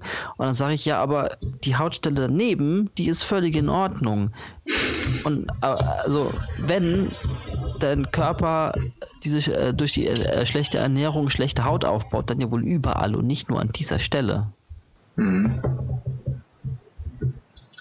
Das stimmt, ja. Das ist häufig die häufig eine gute Gegenfrage um, um die Menschen dann zum Nachdenken zu bringen. Ne? Warum heißt es nur links und nicht rechts? Äh, In dem Fall hat es nicht zum Nachdenken geführt. War hoffnungslos. In der Familie ist das halt immer hoffnungslos. Okay.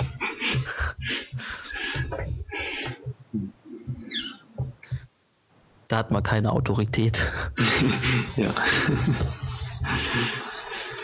Also was ich mir schon vorstellen könnte, ist sowas, ähm, dass wenn wirklich man an die Substanz geht, weil man zum Beispiel irgendwie einen Thalamus aktiv hat oder sowas und ähm, dann die Reserven auch aus den Knochen oder Zähnen rausgeholt werden. Also das heißt es ja zumindest, dass dann, dass dann halt auf die Reserven in den Knochen und Zähnen ähm, zurückgegriffen wird. Und das kann ich mir schon ein bisschen vorstellen, dass, ähm, dass man dann ähm, gezielten Na ähm, Nährstoffaufbau wieder machen würde, müsste, um ähm, wieder irgendwie. Aber glaubst du, dass irgendjemand von den Menschen, die einen Computer haben oder sowas, um sich diesen Podcast anzuhören, dass die nicht äh, auch quasi alle Lebensmittel zur Verfügung haben, die sie wollen? Ja, ja keine das kann Ahnung. ich mir nicht vorstellen in unserer Gesellschaft. Ja, das nicht, aber wenn du jetzt zum Beispiel nicht zum Essen kommst, weil du, und, weil du eben zum Beispiel die Magenschleimhaut aktiv hast und ein extrem anstrengendes Leben, also weiß nicht, irgendwie gerade ein super ähm, krass äh, äh, am ja, Verbrennen bist, dann kann ich mir das schon vorstellen, dass dann, ähm, der, wenn der Mensch halt wirklich auszehrt, dass, äh, dass, dass dann die Reserven halt auch schon so gering sind. Ja, sicherlich. Und wenn man da, ja, also ich weiß nicht, zum Beispiel bei mir, da habe ich das, äh, habe ich das äh, schon so ein bisschen den Eindruck gehabt, weil ähm, ich hatte halt eine ganz lange Geburt und dann einen Krankenhausaufenthalt und da war ich schon so, ich muss jetzt alles verbrennen und dann musste ich auch noch Antibiose nehmen und ich hatte das Gefühl, das geht mir irgendwie total an die Substanz. Und da war es auch tatsächlich so, dass in der Zeit meine gesamten Zähne sich so ganz komisch verändert haben. Also klar kann man das auch mit Konflikt, also Konfliktaktivierung in dem Sinne, dass ich mich durchbeißen musste, erklären. Das wird wahrscheinlich auch dabei gewesen sein, aber so dieses, dass wirklich alle Zähne komplett dann, dann kann man es gelten lassen. Waren. Ja, das war so der Grund, wo ich sind. dann dachte, ja, es waren wirklich alle und es war so ein ganz, die wurden so ganz rau. Also ich habe dann halt auch, also ich habe schon ganz lange kein Fluorid-Zahnpasta mehr benutzt und ähm, als ich dann nach Hause kam, habe ich tatsächlich mal so jetzt so einen Monat äh, Fluoridkur gemacht. Weil ich so das Gefühl ich muss meine, meinen Schmelz irgendwie wieder mal so ein bisschen härter kriegen. Und ähm, da habe ich jetzt auch zum Beispiel darauf geachtet, so richtig viel Fleisch zu essen und Eier und Milch und sowas alles. Also weil ich halt das Gefühl hatte, und das war dann auch, also als ich da so drauf gekommen bin, war es dann auch direkt so, dass ich Bock auf Eier und Fleisch und Milch und das alles hatte. Mhm. Also das meine ich. Also ich wäre da selbst nicht drauf gekommen. Aber dann, als ich so, so, so Rezepte gesehen habe, dann hat ich schon Bock drauf. Und jetzt ja, lässt ja, es halt auch nach. Ist ja immer wichtig, dass der Körper wirklich dann in den, voll den Appetit auf das hat, was er braucht. Man hat ja nicht einen Mangel, ohne dass man Appetit darauf hat. also halt ich wäre selbst nicht drauf gekommen, aber dann, als ich dann als ich dann gemerkt habe, ich muss mal mich stumm schalten. okay. Ähm, ja, ist halt auch immer, immer wichtig dann, dass es wirklich alles betrifft und nicht nur einen Zahn. Wenn es einen Zahn betrifft, dann ist es nicht Mangel, kann nicht sein. Ja. Ja, und auch wenn es irgendwie nur die Außenseite von allen wären, wäre dann auch schon wieder komisch. Aber wenn, ja. wenn, alle von allen Seiten gleichmäßig, also dann ist eigentlich, wäre es eher ungewöhnlich, wenn es ein Sonderprogramm wäre. Und so hast du weit über 90 Prozent der Dinge schon widerlegt, weil es ja meistens nur eine bestimmte Stelle irgendwie betrifft, irgendein Symptom. Ja, ja. Zum Beispiel hatte jemand eine, so eine verkalkte Schulter, konnte irgendwie nicht mehr bewegen. Und soll das die Ernährung sein? Ja, aber warum sind es dann nicht alle Gelenke und nicht die andere Schulter und so? Mhm, ja. Mhm. ja. Jetzt sehe ich hier noch Heilkrise. Das hatten wir eben bei Epikrise vergessen. Heilkrise wird da manchmal benutzt. Mhm. Heilkrise oder Heilungskrise. Ja, das kann man eigentlich die ganzen Sachen sagen, die wir bei Heilungsphase schon gesagt haben.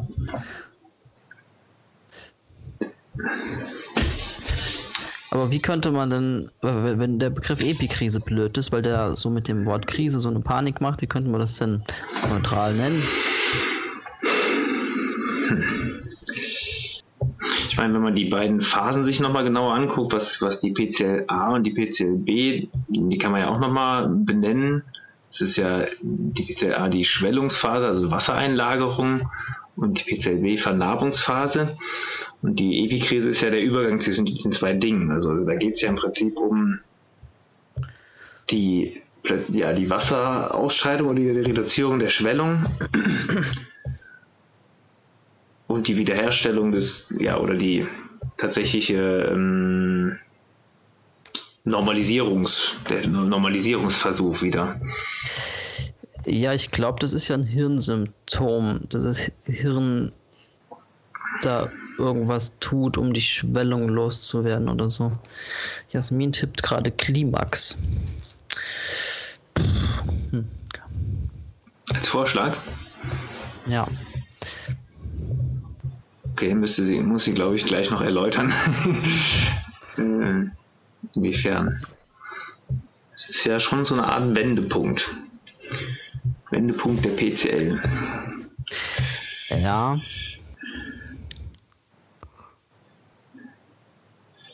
Wie nennt man sowas? Wir nennen wir es nur die Epi ohne die Krise.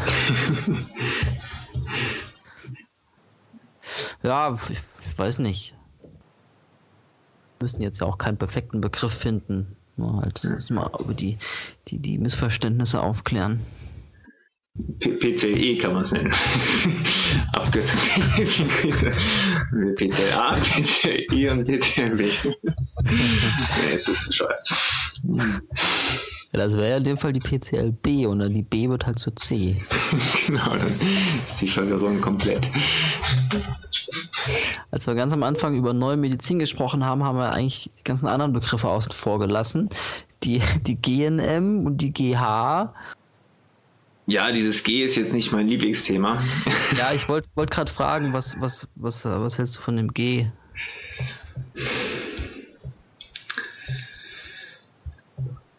Schwierig. Ich meine, offensichtlich ist, dass es von vielen, vielen Menschen falsch verstanden wird.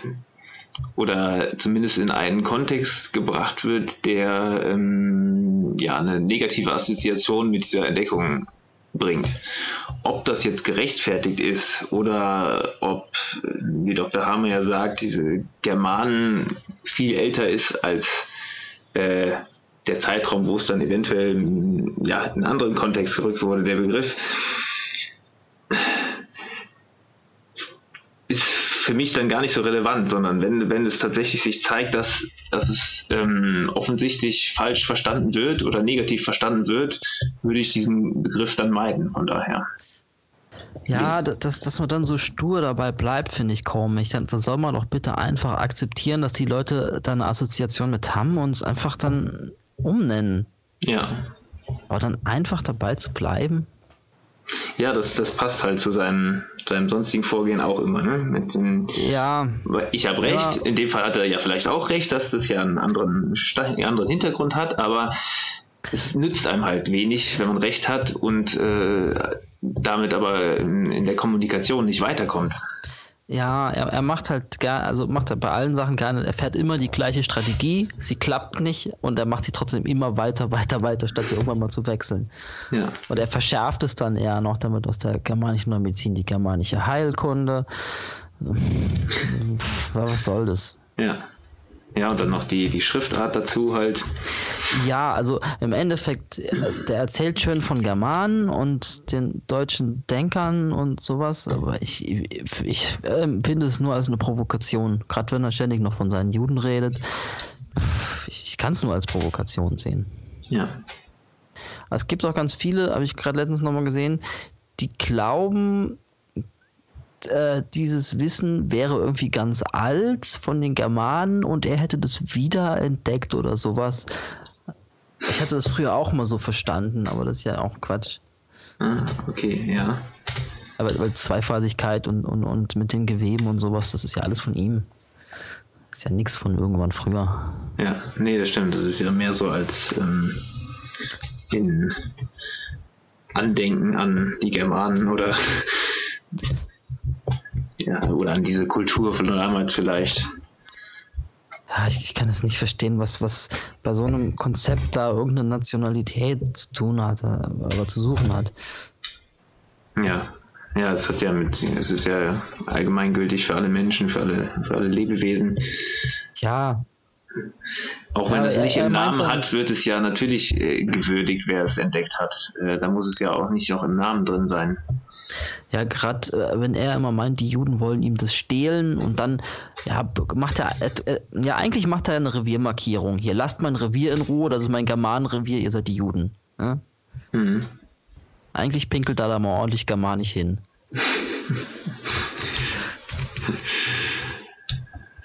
Und ja. dann diese ganzen Markenschutzgeschichten, aber eine Entdeckung kannst du halt nicht als Marke schützen, das macht alles keinen Sinn. Marken sind was völlig anderes. Ja. So. Äh, wir haben eben noch bei den ganzen Zweiphasigkeitssachen die Krankheitsphase vergessen, die gibt es auch da. Die Krankheitsphase, ja. Die Weil das ist ja ein ganz, ganz tiefsitzender Fehlglaube, den viele haben, dass sie glauben, dass, dass ein Konflikt krank macht. Dann ist man in der Krankheitsphase und die Konfliktlösung führt einen dann in die Heilungsphase. Ja, das führt dazu, dass alle versuchen wollen, unbedingt Konflikte zu vermeiden, weil sie ja die Krankheit vermeiden wollen, ne? die dann unweigerlich folgt. Ja, und ja, der Glaube, dass die CA-Phase eine Krankheitsphase wäre, aber was in der CA-Phase passiert, das ist ja völlig unterschiedlich. Das kann natürlich so sein, aber in allermeisten Fällen ist es nicht so. Ja, vielleicht, ich weiß gar nicht, was der Begriff bedeuten soll. Vielleicht soll er bedeuten, dass, dass diese Phase zur Krankheit führt oder zu, zu einem Zustand, der nicht wünschenswert ist. Oder soll es wirklich bedeuten, dass diese Phase gleich der Krankheit ist? Ich weiß ja nicht, was die Leute sich dabei genau denken. Ich habe es nur mehrfach gesehen und ich weiß, dass ganz viele das auch so glauben. Also Leute, die sich mit dem Thema nicht wirklich befasst haben, die glauben halt, Konflikt macht krank, Lösung macht gesund. Mhm damit hat es ja gar nichts zu tun. Nee, das stimmt. Da ist, äh, ja. Das heißt, diese Krankheitsphase, Heilungsphase, das, von denen sollte man sich tatsächlich dann komplett verabschieden. Ja, also, CA-Phase ist natürlich auch immer ein bisschen komisch, weil er hat ja auch viele Sachen, also da hat er dann zum Beispiel irgendwie so ein ja, irgendwie Leber-CA oder sowas, äh, was dann schon medizinisch halt ein Karzinom ist. Das, das ist, klingt dann so ein bisschen wie die Karzinomphase. Das stimmt, ja. Diese Abkürzung CA, klar. Also ausformuliert, Konfliktaktive finde ich ziemlich gut. Gerade wenn man sagt, okay, wir bleiben bei dem Begriff Konflikt, biologischer Konflikt. Wenn man den natürlich austauscht gegen Aktivierung, dann ist es schon wieder schwieriger. Aber wenn man, wenn man sagt, okay, wir haben initial einen biologischen Konflikt, dann startet die konfliktaktive Phase und dann folgt die konfliktgelöste Phase, finde ich relativ einheitlich eigentlich. Ja, das ist, finde ich gut. Man kann natürlich irgendwie sagen, die, ja, hm, die aktive Phase. Punkt. Ich weiß nicht. Erst erste und zweite Phase. ja, wenn der Konflikt einen da irgendwie stört, können wir den ja auch noch rauslassen irgendwie. Ja. Aber finde ich nicht so dramatisch.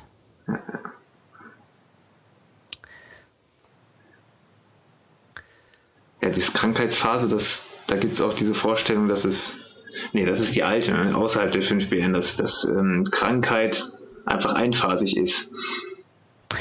Ja. Gibt es ja dann auch als Bezeichnung für Krankheitsphase und vielleicht haben die dann die Vorstellung, dass zu dieser alten Krankheitsphase, dieser alten Vorstellung einfach nur eine zweite Phase hinzukommt. Hm, wirklich? Na gut, wir äh, streichen das einfach äh, und sagen, äh, die Begriffe Krankheit und Heilung haben im zweiten Naturgesetz einfach nichts zu suchen. Ja, wäre ich, hätte ich die Liste nur nicht so extrem unübersichtlich gemacht. Ähm, ja, wir können noch zu diesen, Kon Kon diesen Kon Konfliktdefinitionen kommen. Ähm, Jasmin wollte den Flüchtlingen besprechen. Flüchtlingskonflikt. Mhm. Ähm, hat das einen Grund, dass du Flüchtling hingeschrieben hast und nicht Flüchtlingskonflikt? Äh, ja, weil oft einfach nur Flüchtling gesagt wird. Ja, du hast einen Flüchtling laufen, so in der Art. Wie das klingt. Ja, es ist natürlich jetzt gerade in der äh, heutigen Zeit äh, sehr missverständlich, wo ganz Europa einen Flüchtlingskonflikt hat. Ähm, Europa nimmt zu. Siehst du? Passt doch. Passt, ja. Ja, hier gibt es natürlich diese verschiedenen äh, Bezeichnungen für denselben Konflikt, ähm, die halt alle immer nur einen, einen bestimmten Aspekt beleuchten. Ja. Was haben wir da? Haben wir also, Flüchtlingskonflikt, also, haben wir Existenzkonflikt? Ja, es geht ja um das, das SBS der Nierensammelrohre, wo man dann Wasser einlagert. Und Flüchtlinge haben sowas halt in der Regel, weil sie dann aus ihrer Heimat vertrieben werden und so weiter. Deswegen hat er das, glaube ich, Flüchtlingskonflikt genannt. Ja. Und wenn man jetzt einer Person natürlich sagt, du hast einen Flüchtlingskonflikt und die äh, ist zu Hause und eigentlich ist alles, ähm, was die Heimat angeht, in Ordnung, dann wird er natürlich nicht verstehen, äh, wo da der Zusammenhang ist. Ja, es geht ja um dieses Mutterseelen allein gelassen sein Dings. Also der biologische Hintergrund ist ja, dass das ja, das, das, wenn, wenn das ähm, die Rehmutter ihr, ihr Junges verliert, dass das Junge dann sitzen bleibt und, und äh, behält einfach alles Wasser in sich und, und lässt nichts raus, dass es da möglichst lange aushalten kann, bis die Mutter es wiederfindet.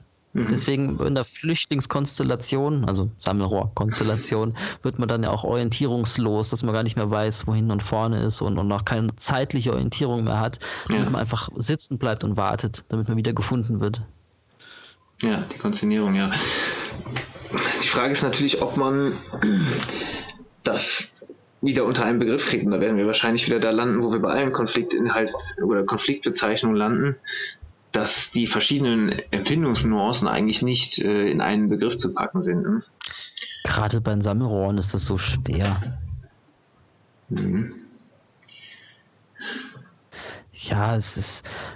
Ach, ich bin generell gegen, gegen diese Konfliktdefinition, weil ich finde, man sollte immer gucken, was macht das Programm in der CA-Phase und was erreicht es dadurch. Und daraus muss man sich dann ableiten. Da irgendwie alles mit einem Begriff klären zu wollen, das klappt einfach nicht. Ja. Das heißt, dass man beschreibt, was das Programm tut und dann kann man überlegen, was für den Menschen, mit dem man gerade darüber spricht, ähm, das bedeuten könnte. Ja, dann gibt es den Selbstwerteinbruch. Also Selbstwerteinbruch finde ich eventuell in dem Fall der Lendenwirbelsäule, also wo man ja auch vom zentralen Selbstwerteinbruch spricht, finde ich den Begriff gar nicht so unpassend, zumindest von meinem eigenen Erleben her. Das Programm hatte ich einige Male. Ich hatte es einmal und das passt überhaupt nicht. Ja? Okay.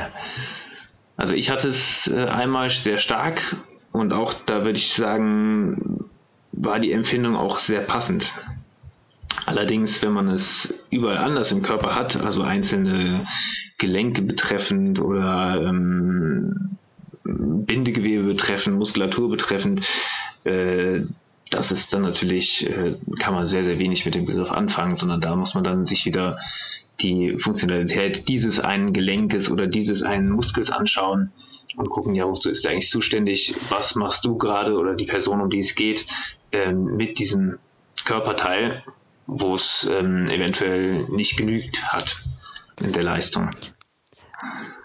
Wenn ich jetzt ähm, zu meinem Lendenwirbelgeschehen komme und äh, wende das an, was ich gerade eben gesagt habe, nämlich zu gucken, was macht das in der CA-Phase, dann passt es nämlich, mhm. weil das bewirkt ja, dass ich ja gebückter bin, dass ich mich kleiner mache, dass ich mich unterwerfe quasi, weil das passt dann total zu der Situation. Da war ich dann für ein paar Wochen nicht mehr der Chef im Haus, sondern musste mich jemand anderem unterstellen. Und als der dann endlich weg war, Lendenwirbelschwellung. Mhm. Und die Empfindung, dass dein Wert gemindert ist in der Situation, dadurch, dass du dich kleiner machen musstest, die war nicht da? Nee, nee, passt nicht. Hm.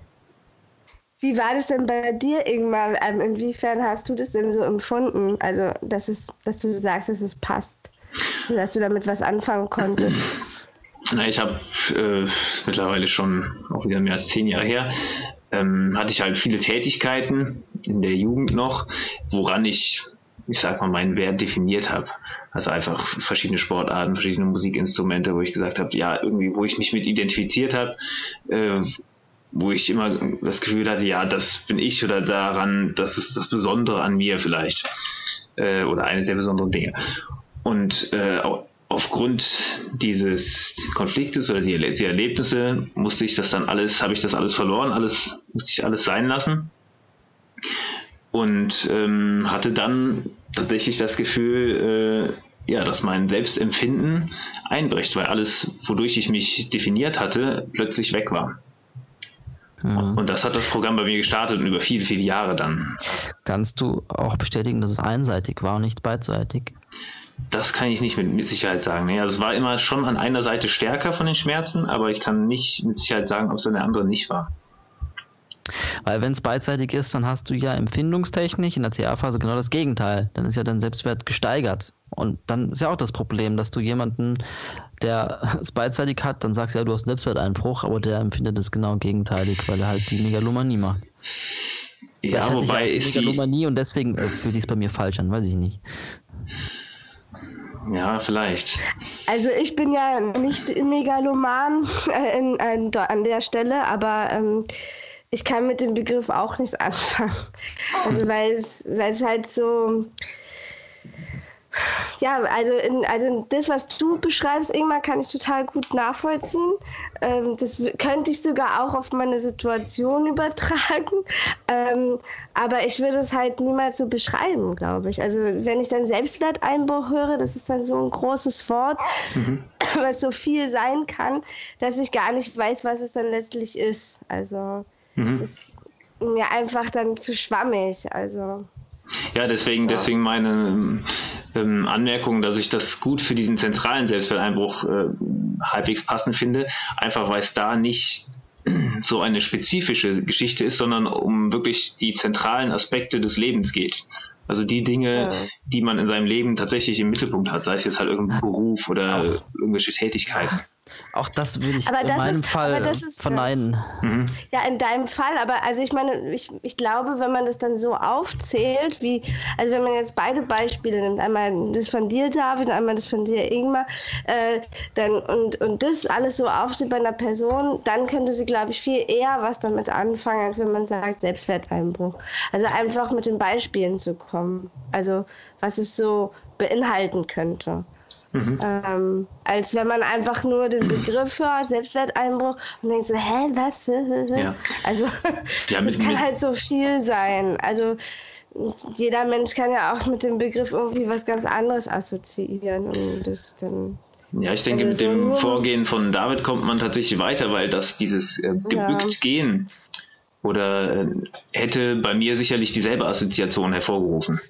Weil auch ich ja. habe mich natürlich gefühlt, als wäre ich jetzt gebückt, als würde ich niedergedrückt von der Last, als könnte ich nicht mehr ähm, sozusagen aufrecht durchs Leben gehen. Da ich ja, es geht ja darum, was, was, wie, wie, präsentiere ich mich anderen gegenüber. Die nehme ich ja anders wahr, wenn ich jetzt mit stolz geschwellter Brust laufe oder gebückt. Mhm. Also ich habe zum Beispiel diese ähm, Bückung, also dass ich gebückt bin, diese Wahrnehmung habe ich jetzt nicht so, ehrlich gesagt. Guckt euch mal Höchstens Donald Trump an. alleine durch den, durch den Prozess selber, aber ja. Guckt mal Donald Trump an, der hat immer den Kopf so eingezogen nach, nach vorne, weißt du? Mhm. Der, der, der macht sich auch so ein bisschen klein, nur bei ihm ist es halt eine extreme Megalomanie. Halswirbelsäule wahrscheinlich dann aber eher. Ja. Wenn, wirkt alles so ein bisschen anders, wenn ich aus dem, aus dem Rücken mich äh, so, so runterbeuge oder mit dem Kopf nur, Kopf einziehen. Mhm. Aber im Endeffekt alles sehr ähnlich. Du machst dich kleiner.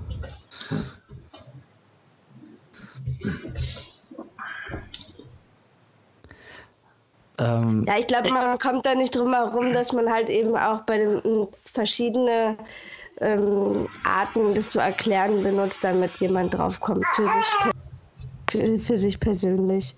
Also. Also Selbstwerteinbruch passt bei mir schon auch oft. Ich kenne das vom Handgelenk. Ähm, da wollte ich, da war, war ich im, im, Computerspiel einfach nicht gut genug, wo man sich mit anderen halt misst und das hat mich irgendwie ein bisschen fertig gemacht und als ich also irgendwie wieder gut war, dann hat es im Handgelenk immer wehgetan, ein bisschen geschwollen und so. Mhm. Das war auf jeden Fall Selbstwerteinbruch, das passt dann.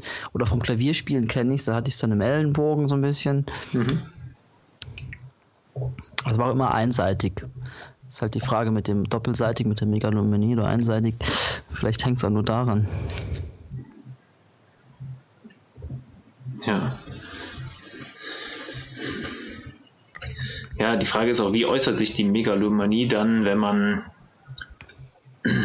ja so spezifische ähm, Konflikte innerhalb von einzelnen Gelenken zum Beispiel hat, weil dann wird es ja kein so ein gesamtes megalomanes Verhalten sein, sondern eher halt auf diese Tätigkeit vielleicht bezogen. Ne? Ja, also laut Hammer ist ja egal, du musst nur links und rechts was haben, dann bist du megaloman. Aber ich glaube, du musst in, in dem einen Konfliktthema links und rechts was haben und dann bist du in diesem einen Konfliktthema megaloman. Mhm. Also wenn ich jetzt links die Schulter und rechts die Hüfte habe, dann wird da gar nichts sein, behaupte ich. Ja. Also ich hatte auch Schmerzen beidseitig in den Handgelenken lange Zeit und da habe ich jetzt keine Megalomanie bezüglich dieses Themas gemerkt. Was ich eher so ein bisschen hatte, ist diese Empfindung, äh, keiner kann so schlimme Schmerzen aushalten wie ich. Also dass auf diese Schmerzen bezogen äh, Megalomanie war. Also okay. ich habe jetzt so schlimme ja, Schmerzen ja, wie niemand anders oder sowas. So in die Richtung könnte ja, ich mir vorstellen. Hat, das, ja, genau, das hat nämlich der Nick auch mal ähm, so beschrieben. Und da könnte ich mich dann auch wiederfinden. Also dieses, oder dass ähm, der Zweifel dann zu so einem großen Ding ähm, ähm wird, dass es auch schon eine Megalomanie ist. Oder so dieses, keiner kann verstehen, wie, also keiner wird es jemals rausfinden, was ich äh, da habe oder so. Also das kann ich alles auf jeden Fall nachvollziehen. Ja, genau, aber so habe ich es auch erlebt. Und, und zwar auf jeden Fall nicht so, dass ähm, ich plötzlich das Gefühl hätte, ich hätte alles mit meinen Armen machen können. Das gerade nicht. Also ich ähm. hatte schon die Empfindung, meine Arme sind kaputt. Aber, aber weißt du, was für ein Konfliktthema das war? Waren das Instrumente oder was? Äh, ja, das war Sport und Instrumente, genau. Ja, also und, lokal, und, ja, und lokal Wie war denn deine Empfindung dann zu Musik? Hattest du dann das Gefühl so, oh, ich lasse das jetzt sein oder hast du gedacht, ich übe jetzt so lange und, und zeig's allen? Nee, das war eher, äh, ich muss es so sein lassen. Und okay, dann ist ja einseitig, ne? Ja, aber ich hatte die Schmerzen an beiden Seiten. Es hat. Ähm, Klar, es, ist, es, aber, es, war nicht synchron, sagen wir mal so. Es hat auch mal da mehr, mal da mehr. Aber wenn wir in der neumesodermalen Gruppe sind, dann ist ja angeblich die Megalomanie auch in der PCL-Phase noch. Ich frage mich halt gerade eher links an der Hand vielleicht von der Gitarre und rechts vom Klavier oder irgendwie sowas, dass dann zwei unterschiedliche Themen sind.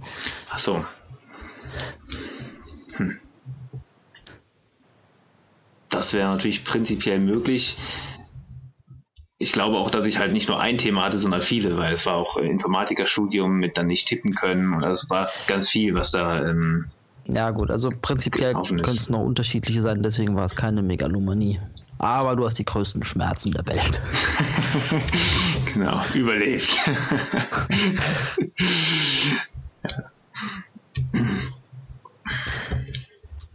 So, haben wir noch was zum Selbstwerteinbruch?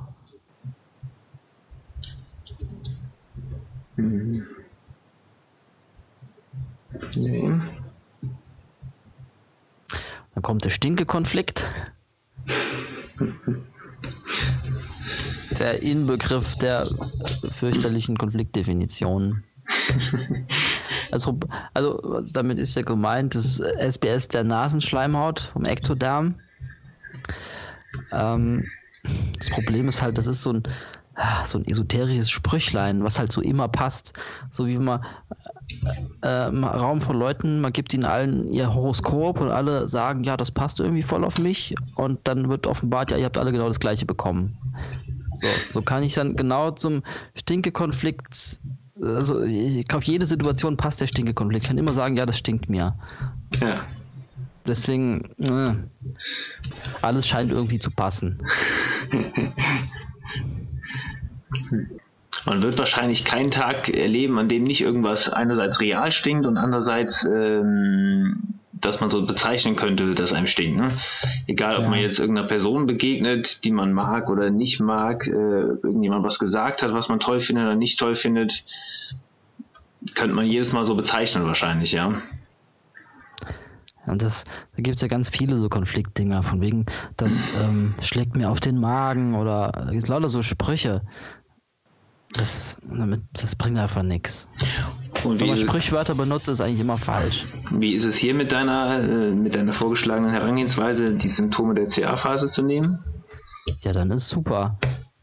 Dann, also die, die, die Nasenschleimhaut wird ja taub in der CA-Phase.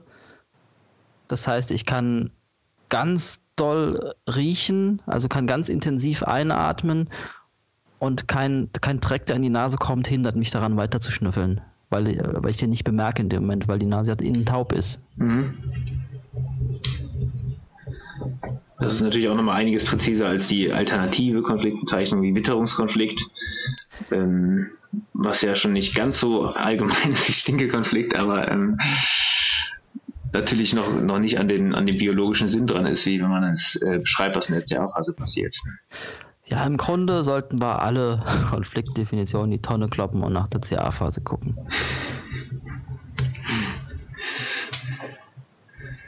Gut, das ist doch ein gutes äh, Konflikt-Schlusswort für den Blog der medizinischen, äh, der 5BN-Konfliktbezeichnung, oder?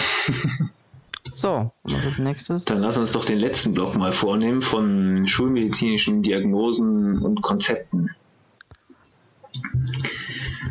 Also zum Beispiel Blasenentzündung. Aber willst du nicht mit dem Krebs anfangen? Das ist zentraler bei dem Thema. Okay, fangen wir mit dem Krebs an. Weil damit hat wir ja auch angefangen, das ja genannt, genannt die eiserne Regel des Krebs. ja. Okay, was versteht die Allgemeinheit unter Krebs? Ja, das, ich glaube auch schulmedizinisch ist das total, totales Durcheinander. Mal, ist es ein Zell Plus, mal ist es ein Minus, mal ist es irgendwie eine Blutwertveränderung. Ja, das sieht man auch schon an den, immer- an den Bezeichnungen wie so Krebsgeschwür. Das finde ich auch so interessant. Krebsgeschwür findet man ja sogar auf den unterschiedlichsten äh, Seiten, die so aussehen, als äh, wären sie fachlich. Äh, das ist ja eigentlich das Gegenteil, weil wenn man von Krebsgeschwür spricht, meint man ja normalerweise einen Tumor. Aber ein Geschwür ist ja eine Substanzverringerung, also ein Ulkus und kein Tumor. Deswegen Ja. äh, wundere ich mich da immer, was meinen die damit denn jetzt eigentlich? Ja, ja, ja. Ja, Ja, ich weiß nicht, was kann man ganz grundlegend zu Krebs sagen? Finde, das, der Begriff hat in fünf biologischen Naturgesetzen einfach nichts zu suchen, weil wir gucken einfach, was ist am Gewebe los. Gibt es da Aufbau, gibt es Abbau, Überfunktion, Unterfunktion? Gibt es da Vernarbung, gibt es Schwellung? Und das ist eigentlich alles. Dieser Begriff, der bringt ja nur wieder so ein Weltbild mit rein, mit, ja, mit dem bösen Krebs, der willkürlich kommt und nicht zu besiegen ist und der dann noch streut und alles einfach kaputt macht. Und sowas nach den fünf Naturgesetzen gibt sowas halt nicht. Ja, vor allem wissen wir noch nicht mal, äh, was bei der jeweiligen Person jetzt tatsächlich für ein Weltbild reingebracht wird. Weil was jeder darunter versteht, ist ja wahrscheinlich sogar sehr unterschiedlich. Wenn man die fünf Naturgesetze überhaupt mit Krebs in Verbindung bringt für irgendjemanden, dann hat man es eigentlich schon von Anfang an versaut. Ja. Hat man sich schon völlig auf dem falschen Dampfer. Viel spannender wäre es, wenn man jemandem einfach das ganze Konzept beibringt, mit, mit dem ganzen Zeug über Funktionen und Cell Plus und Schwellung und sowas, und dass die Person sich dann selbst fragt, äh, bei, bei, bei irgendeinem gewissen Symptom dann, am ah, Moment, dann ist das ja gar kein Krebs, dann ist das ja hier einfach nur diese Phase und so. Ja, ja, irgendwann muss man sie ja locken. ja, direkt mit, mit, der, mit der Heilung des Krebs locken. ja, es ist zumindest so ein Gespenst, was ja überall äh, rumfliegt und wo niemand so genau weiß, was ist das, oder zumindest die meisten Nichtmediziner zumindest denken, sie wissen nicht genau, was das ist, sondern es ist halt irgendwas Schlimmes und Bösartiges, was ich niemals haben möchte. Ähm, und selbst wenn man ja betroffen ist von der Diagnose, wissen die Personen ja selten, was sie eigentlich haben. Also sie haben eine Diagnose, aber wenn man gefragt, ja, was hast du eigentlich genau? Äh, welches Gewebe macht jetzt was? Äh, da ist das ja normalerweise nicht bekannt. Nee, die sagen dann ein Organ. Also so ein, ja, Brust, genau. ja. ja, die Schulmediziner machen dann Biopsien, äh, bei denen sie aber auch nicht wirklich wissen. Ähm. Ja. Ja, und wie immer bei den Diagnosen, das wird uns jetzt bei den anderen ja auch noch begegnen, äh, an, dem, an dem Wort hängen halt sehr viele Dinge noch dran, ähm, ja. wie Prognosen oder Ängste, was daraus werden könnte, äh, was die Ursachen nach bisheriger Betrachtungsweise sind. Und wenn man akzeptiert, dass man irgendwie sowas hat, dann akzeptiert man ja auch all diese Dinge, die da an diesem Glaubensgerüst dranhängen. Ja, gerade das ganze Metastasenkram. Ja, ja, steht ja auch noch so aufgenommen, Metastasen. ja, die Wanderung einer Krebszelle, ein anderes Gewebe und dann noch mitsamt Veränderung des Zelltyps normalerweise. Ja, was die, die ähm, Pathologen aber gar nicht wirklich sehen, das, was die dann sehen, da sagen wir, das könnte dies sein, könnte aber auch das sein. Im Endeffekt folgen die dann ja der ersten Vermutung des Arztes, weil sie es nicht wirklich bestimmen können. Ja, ich habe auch manchmal gehört, ich habe auch mal den Fall gehört von jemandem, der, ähm, wo ähm, Länder oder also ähm, in verschiedenen Ländern ähm, ganz anders benannt wurde. Ne? Also einer hatte halt ähm, eine Schwellung im Rektum und in Deutschland wollten sie ihm halt das als Krebs diagnostizieren und operieren und der der dachte, hä, was? Nee, Quatsch. Ich fahre jetzt mal wieder zurück nach Spanien. der ist jetzt echt wirklich deswegen nach Spanien gefahren und hat dann halt da die Diagnose bekommen, dass er Hämorrhoiden hat. Also, ähm, Ja, es ist äh, ja auch ähm, irgendwo das Gleiche alles im Endeffekt. Ja, ja das fand so ich total spannend. Also, es hat mir mal jemand erzählt, einfach so, und da muss ich dann total schmunzeln, weil, ja. Bei den Pathologen kommt ja auch was anderes raus, wenn die deine vorherigen Diagnosen kennen. Wenn die dann wissen, ja. du hattest da schon mal irgendwann einen Krebs, dann ist es halt eine Metastase. Hm. Ja. Hattest vorher noch nichts, dann ist es halt jetzt irgendwie der Erstkrebs. Naja, ich will gar nicht über die ganze Schulmedizin-Schamas reden. Kommen wir jetzt aber nicht drum herum. Bei den verschiedenen äh, Diagnosen und Etiketten. Ja, das ist halt auch ganz spannend, wenn man dann halt mit den Ärzten ähm, so umgeht und dann halt wirklich konkrete Sachen fragt, dann wissen sie meist gar nicht, auch keine richtigen Antworten. Ne? Also ich hatte da mit einem Hirnchirurgen gesprochen wegen ähm, ähm, einer Hirnzyste von meiner Tochter und ich, die haben dann gesagt, ja, nee, das muss jetzt schon eine alte Sache sein. Und dann habe ich gefragt, ja, äh, und warum? Also wo, woran erkennen Sie das, dass es jetzt neu ist oder alt? Also er hatte keine Antwort darauf, aber war trotzdem überzeugt, dass es irgendwie eine alte Sache sein muss. Also ja, also hm. so eine Sachen oder ob er, ja, woher er überhaupt weiß, äh, ob es jetzt äh, eine Schwellung ist oder Wasser. Das wusste er eigentlich auch nicht. Hat er alles so angenommen.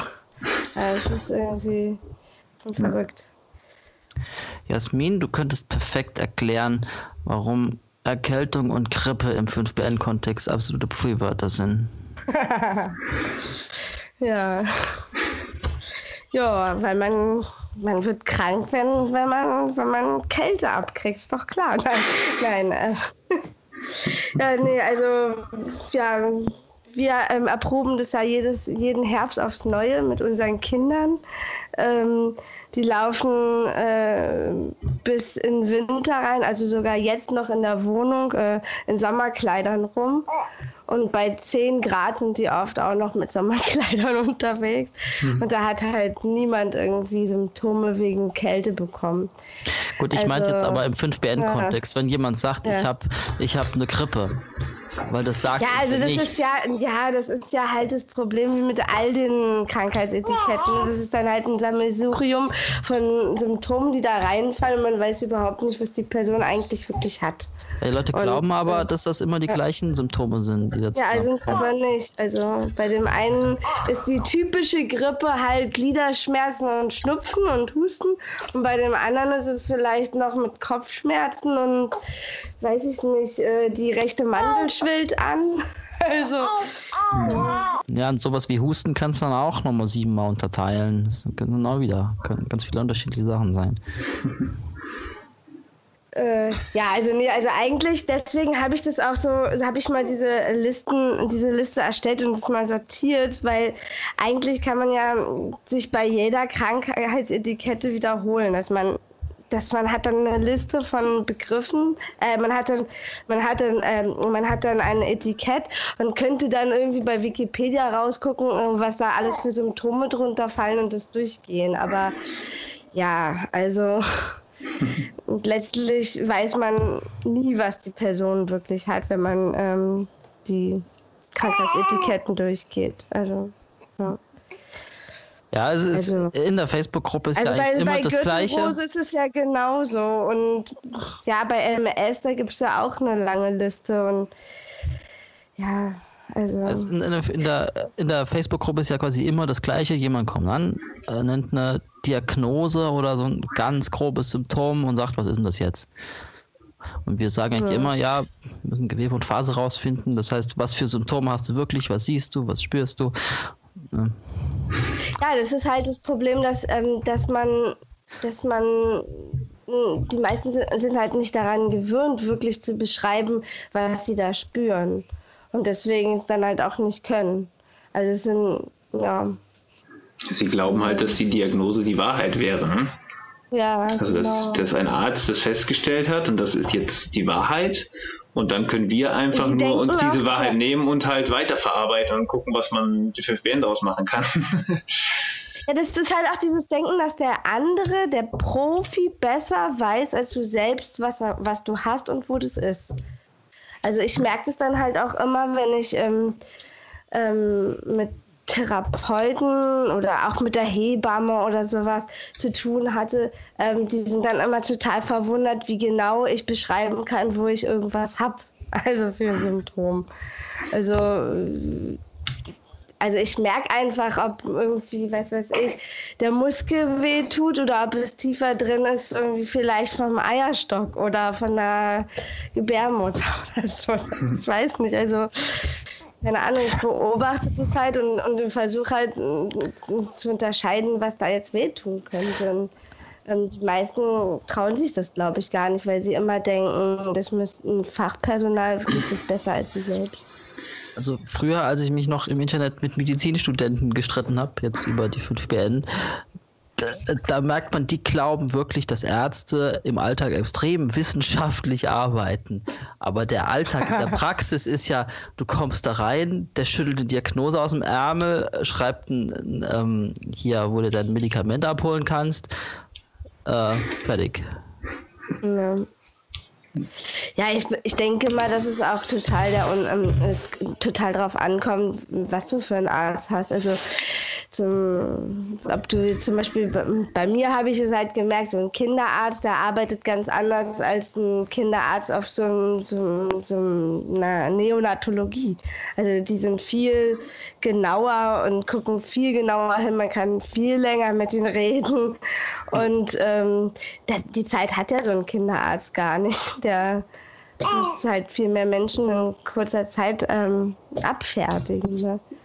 Also, Wie kamen wir jetzt darauf? Nochmal die Sache. Tja.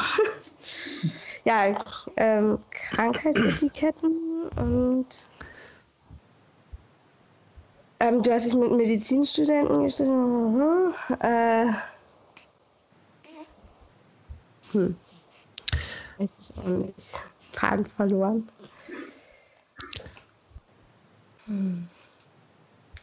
Ja, also man könnte, also ich könnte mir vorstellen, dass halt ähm, das auch den Rahmen von einem Podcast sprengen würde, wirklich jede einzelne ähm, Krankheitsetikette da durchzugehen. Könnte man ja auch machen. Ne? Also man könnte ja wirklich mal ähm, dann immer die verschiedenen Möglichkeiten aufzählen, die so dahinter stecken. Ne?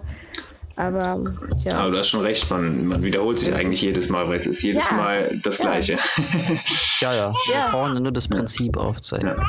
Was so ein bisschen, also, ein bisschen anders ist, ist vielleicht noch äh, Entzündung bei den Begriffen. Das ist ja jetzt kein, kein Krankheitsbegriff, sondern es ist mehr ja noch so eine Vorstellung. Ja, kann man halt auch nichts so richtig mit anfangen, weil es brennt ja dann nicht jetzt irgendwie an irgendeiner Stelle. Also ja, muss man eigentlich auch fragen. Was, was siehst du, was spürst du, was ist da genau los? Wobei ich finde, Entzündung ist ja eigentlich schon recht gut klassifiziert mit diesen fünf Punkten. Also Rötung, Überwärmung, was ja auch so zum Wort ganz gut passt, finde ich. Äh, mhm. Schwellung, Schmerz, eingeschränkte Funktion. Das finde ich eigentlich relativ präzise. Äh, und wenn jetzt jemand ja, sagt, ich habe eine Blasenentzündung, was, was, wie trifft, was trifft davon drauf zu? Okay, das ist ja schon wieder was anderes. Aber ich hatte, ich hatte jetzt bei Entzündung wirklich jetzt mal diesen Fall, ähm, mit, auch wieder mit meiner Tochter, die hatte an der Narbe, wo sie operiert wurde, hatte sie eine große Schwellung. Und ähm, auch mit so einer Wassereinlagerung. Und äh, ähm, das war in den Augen von der Ärztin keine Entzündung, weil es nicht gerötet war und ähm, weil sie keine Fiebersymptome hatte, weil sie sonst keine Einschränkungen hatte. Mhm. Und, und was noch? Und weil sie meinte, das Zeug, was da drin war und rauskam, wäre kein Eiter. Ähm, und äh, dadurch war, und war es für sie eine ganz unbedenkliche Sache.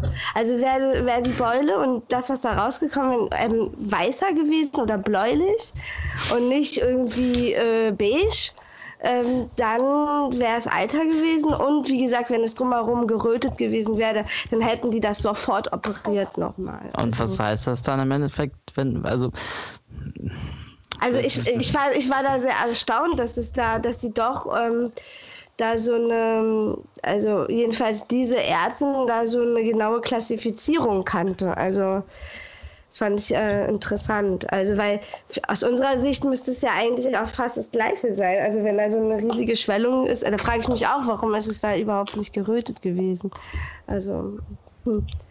Keine Ahnung. So, und deine Aber Blasenentzündung, war die gerötet oder ist das gar keine Blasenentzündung dann? das sieht man ja nicht, ob die gerötet ist. Aber und ist die Frage, ob die äh, Blasenschleimhaut überhaupt röten kann. Ne?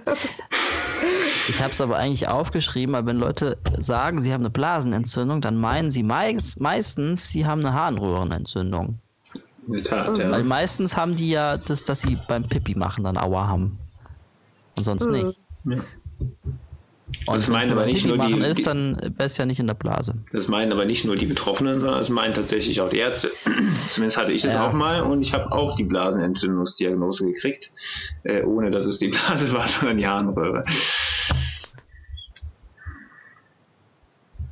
Ja.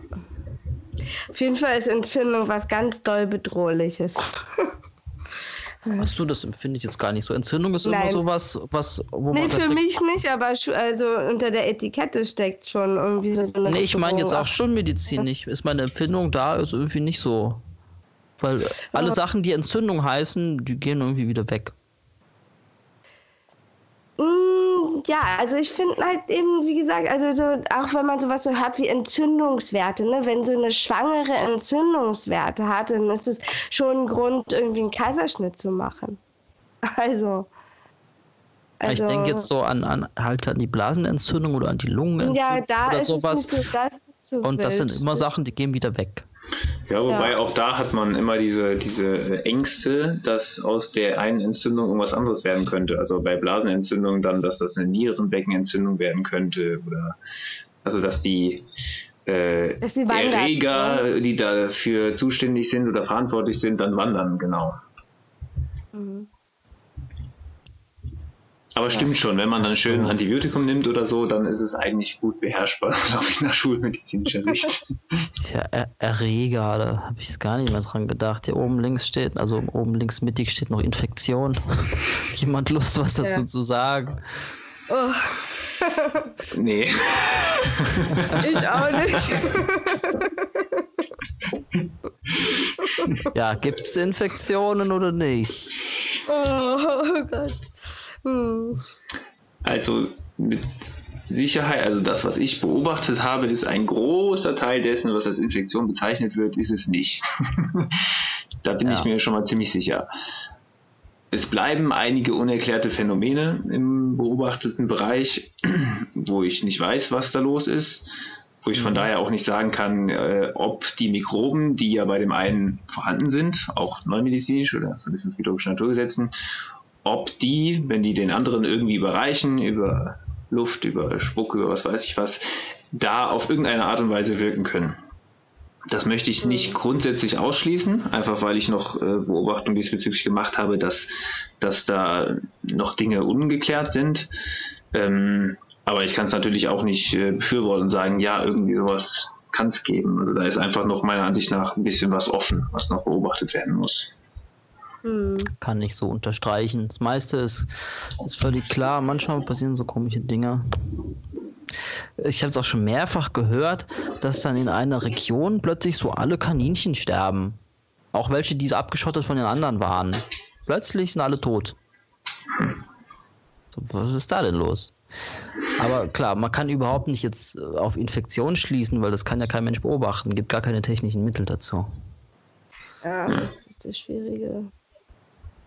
Das ist eine esodermale Verbindung. Ja, im Prinzip ist es halt ja wie so ein Geist oder sowas, der umgeht. Ne? ja, er kann es genauso gut mit Geist wie mit, mit Mikroben argumentieren. Ja, klar, weil man genau. keiner hat sie je gesehen. Ne? Also das ist. Ja, Mikroben hat man gesehen, nur du siehst sie nicht wirklich ja, aber, im aber lebenden ich, Körper. Ja, und ich selber habe noch keine Mikrobe gesehen, nur halt auf Bildern irgendwo, aber ich bin, bin auch recht erstaunt gewesen, dass äh, bei der Ärztepraxis scheinbar, zumindest äh, was ich da also von Leuten mitkriege, die halt da hingehen, äh, so wenig tatsächlich auf ähm, Mikroben untersucht wird. Also sie kriegen ja immer irgendwelche Diagnosen von wegen äh, bakterielle Infektion oder irgendwas, aber getestet wird es ja eigentlich nie. Zumindest kriege ich es nie mit. Hm. Nee, Sondern die werden sich getestet. angeguckt und so gefragt, was hast du für Symptome und dann wird halt gesagt, ja, das ist der und der Erreger. Ja. Ja. Ja, das ist, wenn es dann halt so passt, ne? Also ist, dann kann man es dann halt so sagen. Also ich hatte das ja gerade alles durch, also wo man dann halt bei der Kleinheit irgendwie Erreger äh, vermutet hat und ähm, und ähm, dann haben sie sie halt getestet und ab dem Moment, wo das alles negativ getestet wurde, wussten sie gar nicht mehr, was sie denken sollen. Also das war dann halt auch ganz gut. Dann haben die nicht mehr weiter nachgeforscht da drauf. Aber ja, es ist. Okay, also es ist also mehr so. Da war es jetzt mal so ein, so ein Einzelfall, wo es wirklich mal so ein bisschen so Ursachenforschung betrieben wurde.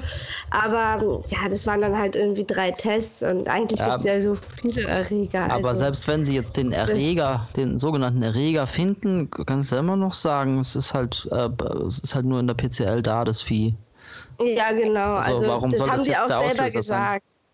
Also die haben auch gesagt, ja, wenn ich jetzt zum Beispiel ähm, bestimmte Erreg also ähm, bestimmte ähm, wie heißt es, Immunitäten gehabt hätte, dann hätte man darauf schließen können, dass ich es eventuell in der Schwangerschaft gehabt hätte.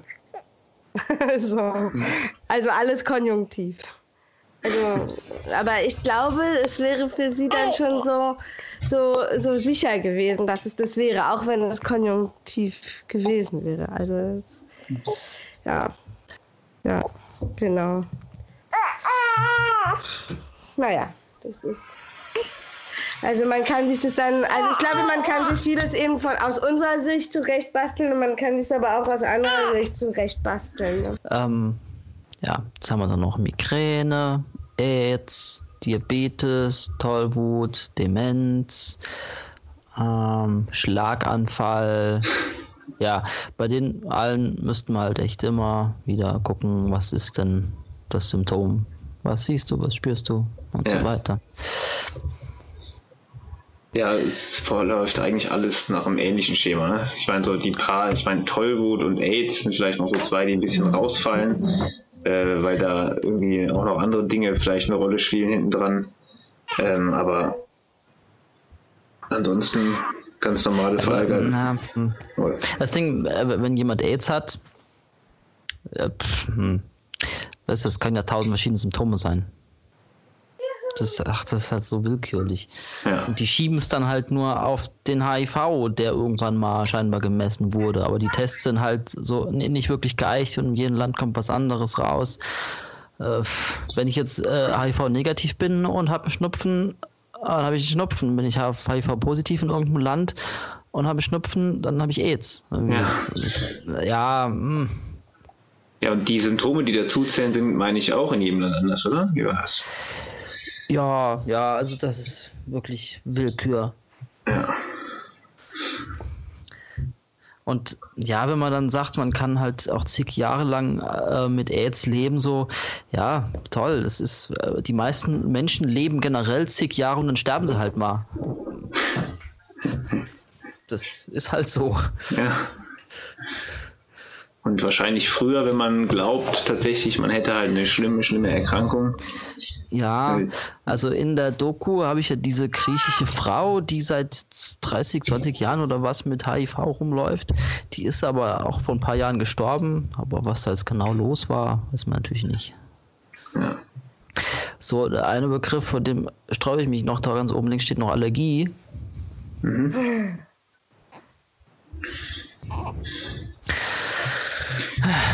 Da, da nervt mich halt immer, dass in den 5BN oder in der neuen Medizin oder bei den Germanen, ähm, dass da, ja, da wird quasi Allergie mit Schiene gleichgesetzt. Was haltet dann davon? Bisher hat es mich noch nicht so großartig gestört. Ähm, weil es zumindest in die eine Richtung, glaube ich, ziemlich zutreffend ist. Also das, was schulmedizinisch als Allergie bezeichnet wird, äh, ist zumindest alles, was ich bisher beobachtete, dann tatsächlich eine neue medizinische Schiene gewesen. Ähm, umgekehrt gilt das natürlich nicht. Also es gibt ja sicherlich viel mehr Schienen, kleine Dinge, die einfach mit der Konfliktsituation verknüpft sind, die einfach nur so geringe Ausmaße haben ähm, oder einfach so untypische Dinge, die einfach gar nicht mit Allergie, mit dem Begriff assoziiert werden. Aber wenn es ein Mapping gibt zwischen Schulmedizin und 5BN, was halbwegs zu passen schien, hätte ich das als Allergie angesehen tatsächlich. Also nach meiner Erfahrung äh, hat man es fast nie mit Schienen zu tun. Es sind eigentlich fast immer Rezidive. Weil dass die Person einfach wirklich in dem Konflikt wieder drin ist und dass dann nicht nur irgendwie unbewusst irgendein so Begleitumstand von damals nochmal da ist. Auch bei normalen Allergien. Also wenn jetzt zum Beispiel eine, eine Pfefferallergie da ist und jemand isst ein Gericht mit Pfeffer und hat dann eine Reaktion. Sowas habe ich noch nicht gehabt, weiß nicht. Achso, nee, sowas habe ich sehr viel, also im Umkreis. Also das gerade mit Nahrungsmitteln, dass man was Bestimmtes isst und dann reagiert man mit Durchfall oder ähm, mit verschiedenen Verdauungssymptomen, das kenne ich sehr oft ähm, oder Hausstauballergie, dass man äh, irgendwie halt mit Staub in Berührung kommt und dann gibt es Atemprobleme oder dergleichen. Und das sind ja tatsächlich, das sind ja keine ähm, Rezidive, sondern tatsächlich nur der Stoff, der äh, dann eine Reaktion auslöst.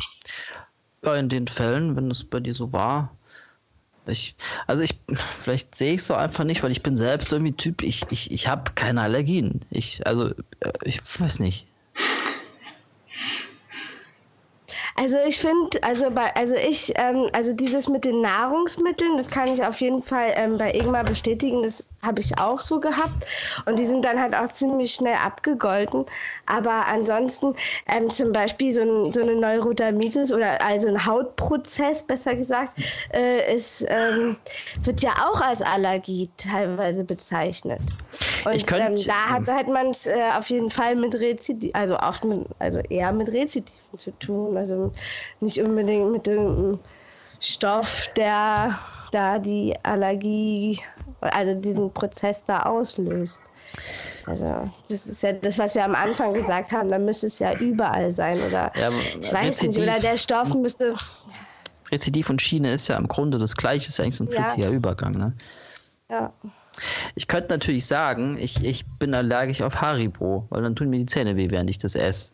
Ja, genau. Ist das jetzt ein Rezidiv oder ist das eine Schiene? Das ist ein Rezidiv, finde ich.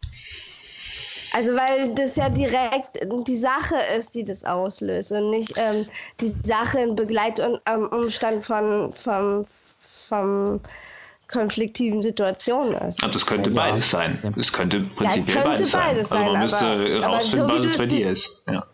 Aber du hast es ja so beschrieben, dass du denkst, die äh, Gummibärchen sind nicht gut und deswegen will ich die nicht essen. Also das wäre ja dann eher ja, aber es hat ja mit, dem, sich, mit der Bezeichnung des. Konfliktes zumindest nichts zu tun. Das hat ja mit dem Stoff Nö, auch nichts, nicht. hat ja mit dem Gummibärchen an sich auch nichts zu tun, sondern das, was meine Mutter mir in den Kopf setzt, während ich das esse.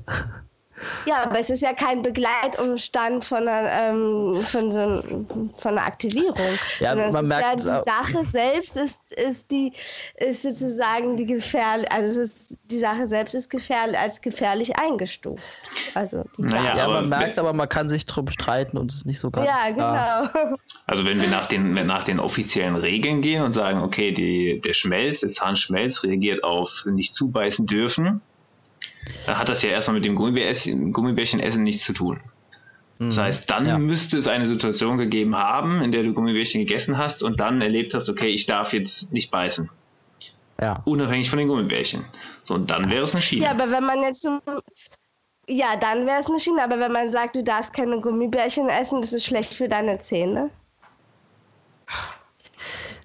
Dann ist es doch eher ein Rezidiv. ja, okay. Weil dann ist ja die Sache das Schädliche und So, nicht. Ähm, dann sagt der mir jetzt bitte, Begleitumstand. sag mir, wie ich es lösen kann. Sag uns die Ursprungssituation und dann sagen wir dir, wie Willst du du es lösen unbedingt kannst. Gummibärchen essen? So. Ja, ich meine, ich könnte mir ganz beim Essen ganz bewusst machen, Also ich meine, wenn- ich darf das essen, meine Mutter verbietet mir das nicht. Ähm, habe ich aber, glaube ich, schon mal. Aber ich habe selbst halt immer so. Aber du sagst, aber du von, sagst ja selber, dass du glaubst, da ist nichts drin und es bringt dir nichts. Also, Ja, ja.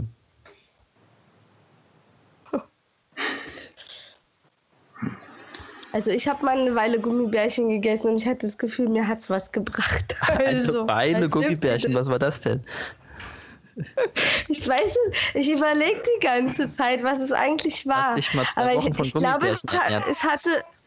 Nee, das nicht, aber ich hatte so, ich, ich habe irgendwie die Erinnerung an, dass ich mich dann direkt gut gefühlt habe, nachdem ich Gummibärchen gegessen habe. Also mich vorher nicht so gut und dann habe ich Gummibärchen gegessen und dann dachte ich so, oh ja, das war jetzt so das, was ich brauchte. Also, aber ich, ich habe keine Ahnung mehr, was ich da für Symptome hatte oder so. Also, ist echt schade. Gummibärchen ist ja selbst total wenig Zucker. Die schmecken so ein bisschen süßlich, aber irgendwie ist da gar nichts drin.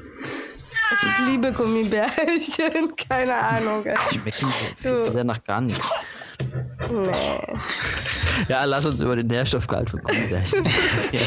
Um nochmal auf den Begriff Allergie zurückzukommen. Also ich glaube, man kann das dann ganz gut splitten. Wenn man tatsächlich weiß, welcher Stoff immer quasi reproduzierbar Symptome auslöst, dann ist die Gleichsetzung von Aller- Allergienschiene, glaube ich, äh, ganz okay. Wenn es allerdings dann noch so Bezeichnungen gibt wie Neurodermitis als Allergie, wo man dann nicht genau weiß, was ist eigentlich los, sondern man hat immer wieder Symptome und denkt halt, da wäre irgendein Stoff, der das auslöst, dann ist es wahrscheinlich oder gut möglich, dass es kein Stoff ist, sondern halt, dass es Rezidive sind. Und dann ist die Gleichsetzung wiederum falsch. Ja. Mhm. Wenn mir jetzt mal im Auto von rechts einer reingefahren ist, Und jetzt immer, wenn von rechts plötzlich so schnell ein Auto ankommt, zucke ich zusammen, dann ist es ja eine Schiene. Naja, nee, das ist ja, da bist du ja wieder in der Situation von damals. Äh, ähm, nee, ist ja keiner reingefahren. Aber als jemand reingefahren ist, kam vorher etwas von rechts schnell an. Und das, was von rechts schnell kommt, ist diese Begleiterscheinung, die sich abgespeichert hat. Naja, aber da dieses von rechts ankommen zu dieser äh, Situation geführt hat, würde ich sagen, ja. dass das dann sozusagen ein Wiedererleben ist. Ja, ja. Aber man merkt, wie, wie sehr das ineinander übergeht. Ja klar, es ist, es ist manchmal schwierig, ja. Vor allem bei den Zähnen ist es interessant, dass es also, tatsächlich was gibt, wo es beides sein kann, ja. Okay, da, wenn man so, so ein ganz deutliches Beispiel ähm, sich konstruiert, wenn jetzt zum Beispiel die Geliebte einen verlässt und dabei läuft irgend so ein Lied, was ich zum ersten Mal höre. Und wenn ich dieses Lied höre, werde ich dann immer traurig. Oder so. Mhm. Dann hat das Lied ja damit gar nichts zu tun, das ist auf jeden Fall eine Schiene. Mhm. Wichtig ist halt bei, den, bei diesen Begleiterscheinungen immer, dass, dass, also dass einerseits der Konflikt was ganz Besonderes ist, was, was äh, sonst nie vorkommt und dass diese Begleiterscheinung auch ganz besonders ist und sonst nie vorkommt. Also ich werde nicht allergisch auf Luft, wahrscheinlich auch nicht allergisch auf Sonnenschein, sondern auf, auf Dinge, die sonst nie vorkommen. Ja, oder dass diese Begleiterscheinung einen gewissen Kontext äh, dazu hat. Also ähm, in der Familie hatten wir zum Beispiel eine Pfefferallergie, wo ähm, der Pfeffer dann das entscheidende Element war, ähm, weshalb das damit verknüpft wurde. Dass mit dem Pfeffer dann was Bestimmtes getan werden musste und deswegen war auf Pfeffer die Schiene und nicht auf irgendwas anderes in dem Essen. Hä, erklär mal. Also die Situation war die, dass äh, vor 40 Jahren war das, dass ähm, das Essen immer oder der Salat, der war halt voller Blattläuse, weil damals noch aus dem Garten. Und damit das die Kinder nicht merken, wurde da ordentlich Pfeffer drauf gemacht. So, und das kam da halt irgendwann raus. und die, die, ich nenne jetzt einfach mal Klientin, äh, hat dann halt ähm, ja, in dem Moment halt reagiert mit, oh Gott, oh, was esse ich denn da? Und dann kam halt raus, oh, das ist, äh, der Pfeffer ist dazu da, um diese Blattläuse zu tarnen. Hm, Blattlaussalat. genau. Und da hat sie halt, da konnte sie sich jetzt nicht mehr dran erinnern, aber wahrscheinlich halt dann direkt da dann mit Durchfall reagiert. Und seitdem hat sie dann halt immer, wenn sie schwarzen Pfeffer gegessen hat, interessanterweise also kein weißer oder irgendwas, sondern schwarzer Pfeffer, weil das dieser Tarnungsaspekt ähm, der Blattläuse war, ähm, mit Durchfall reagiert. Das heißt, äh, ja, da ist ganz klar diese Verknüpfung, weil dieser Pfeffer halt eine gewisse Bedeutung hatte in der Situation. Könnte man es nicht auch irgendwie halb zu einem Rezidiv argumentieren? Ja, ja. ich würde da, da, das ist, das ist, das ist ja wieder dann so ein, dieses Grenzding, wo ja, ja wo ja die, der Stoff selber ja wir haben uns, das auslöst. Wir haben uns übrigens aufgeschrieben, dass wir mal einen Podcast über Schienen machen wollen. Wir reden hier über Pfui-Wörter. ja. Naja, aber es ist auf jeden Fall ein spannendes Thema, da kann man echt lange drüber streiten. ja. Ja, wir können das Beispiel ja dann wieder aufgreifen in dem Fall, weil die Lösung war dann auch interessant. Die ist weg, die Allergie mittlerweile. Äh, können wir ja dann nochmal aufgreifen. okay. So. Ja ähm, vielleicht sowas wie Geisteskrankheit, aber das ist im Prinzip ja eigentlich auch das Gleiche. Ne? Ja, also Geisteskrankheit also, und Psychose steht da. Ja, ja. Ne, das habe ich da, da reingenommen, weil Hamer ja selbst Konstellationen mit Geisteskrankheiten gleichsetzt oder Pila ja. oder beide. Und dass das im 5BN-Kontext einfach so nicht geht, weil die Konstellationen sind, sind halt ja, neutrale Wesensänderungen. Mhm. Und das sind dann nicht Geisteskrankheiten. Das ist niemand gerade gestört. ja, ist halt ein bisschen wie beim hat. Krebs, bloß äh, die psychische Variante in dem Sinne. Ähm, der, der Charakterkrebs. Ja, genau. ja, das ist halt äh, auf hohem Niveau kommt es dann halt, dann wird, wird man dann sozusagen von dem, von dem Umfeld als geisteskrank wahrgenommen. Aber ähm, die, die konstellationsbedingten Veränderungen, die erleben wir ja tagtäglich, die formen ja unseren Charakter. Also ja, es ist ja dann nur eine Frage der Intensität. Ja, ähm, ob es halt dann eine Geisteskrankheit ist und welche Geisteskrankheiten gerade sozial, äh, gesell also gesellschaftlich akzeptiert sind. Ne? Also, genau, genau. das ist schön formuliert. Das ist ja auch so eine Modesache, ne? Ähm, ich habe Demenz speziell noch aufgeschrieben, äh, weil ja, das, das, ist so auch so un, unklar, weil manche mit Demenz, die haben nur ganz schlechtes Gedächtnis und andere sitzen da rum und starren nur vor sich hin. So, das muss man halt auch wieder genau gucken, was hat die Person wirklich. Demenz an sich sagt nicht viel aus.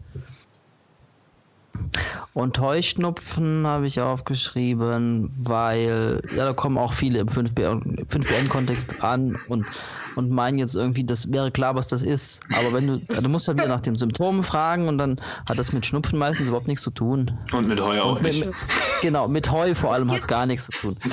Ja, es gibt ja auch jetzt einen Hüftschnupfen, den gibt es seit neuestem, seit ein paar Jahren. Wenn Leute in der Hüfte irgendwie Symptome haben, dann ist es dann Hüftschnupfen. Ich habe nur von Knieschnupfen gehört. Was? Echt? Das habe ich ja, noch ja. nie gehört. Ja, ich habe mich nicht weiter damit befasst. Ich kam nur drauf, weil, weil ein Bekannter da auf einmal meinte, ich liege jetzt hier mit Hüftschnupfen. Ach komm, ey.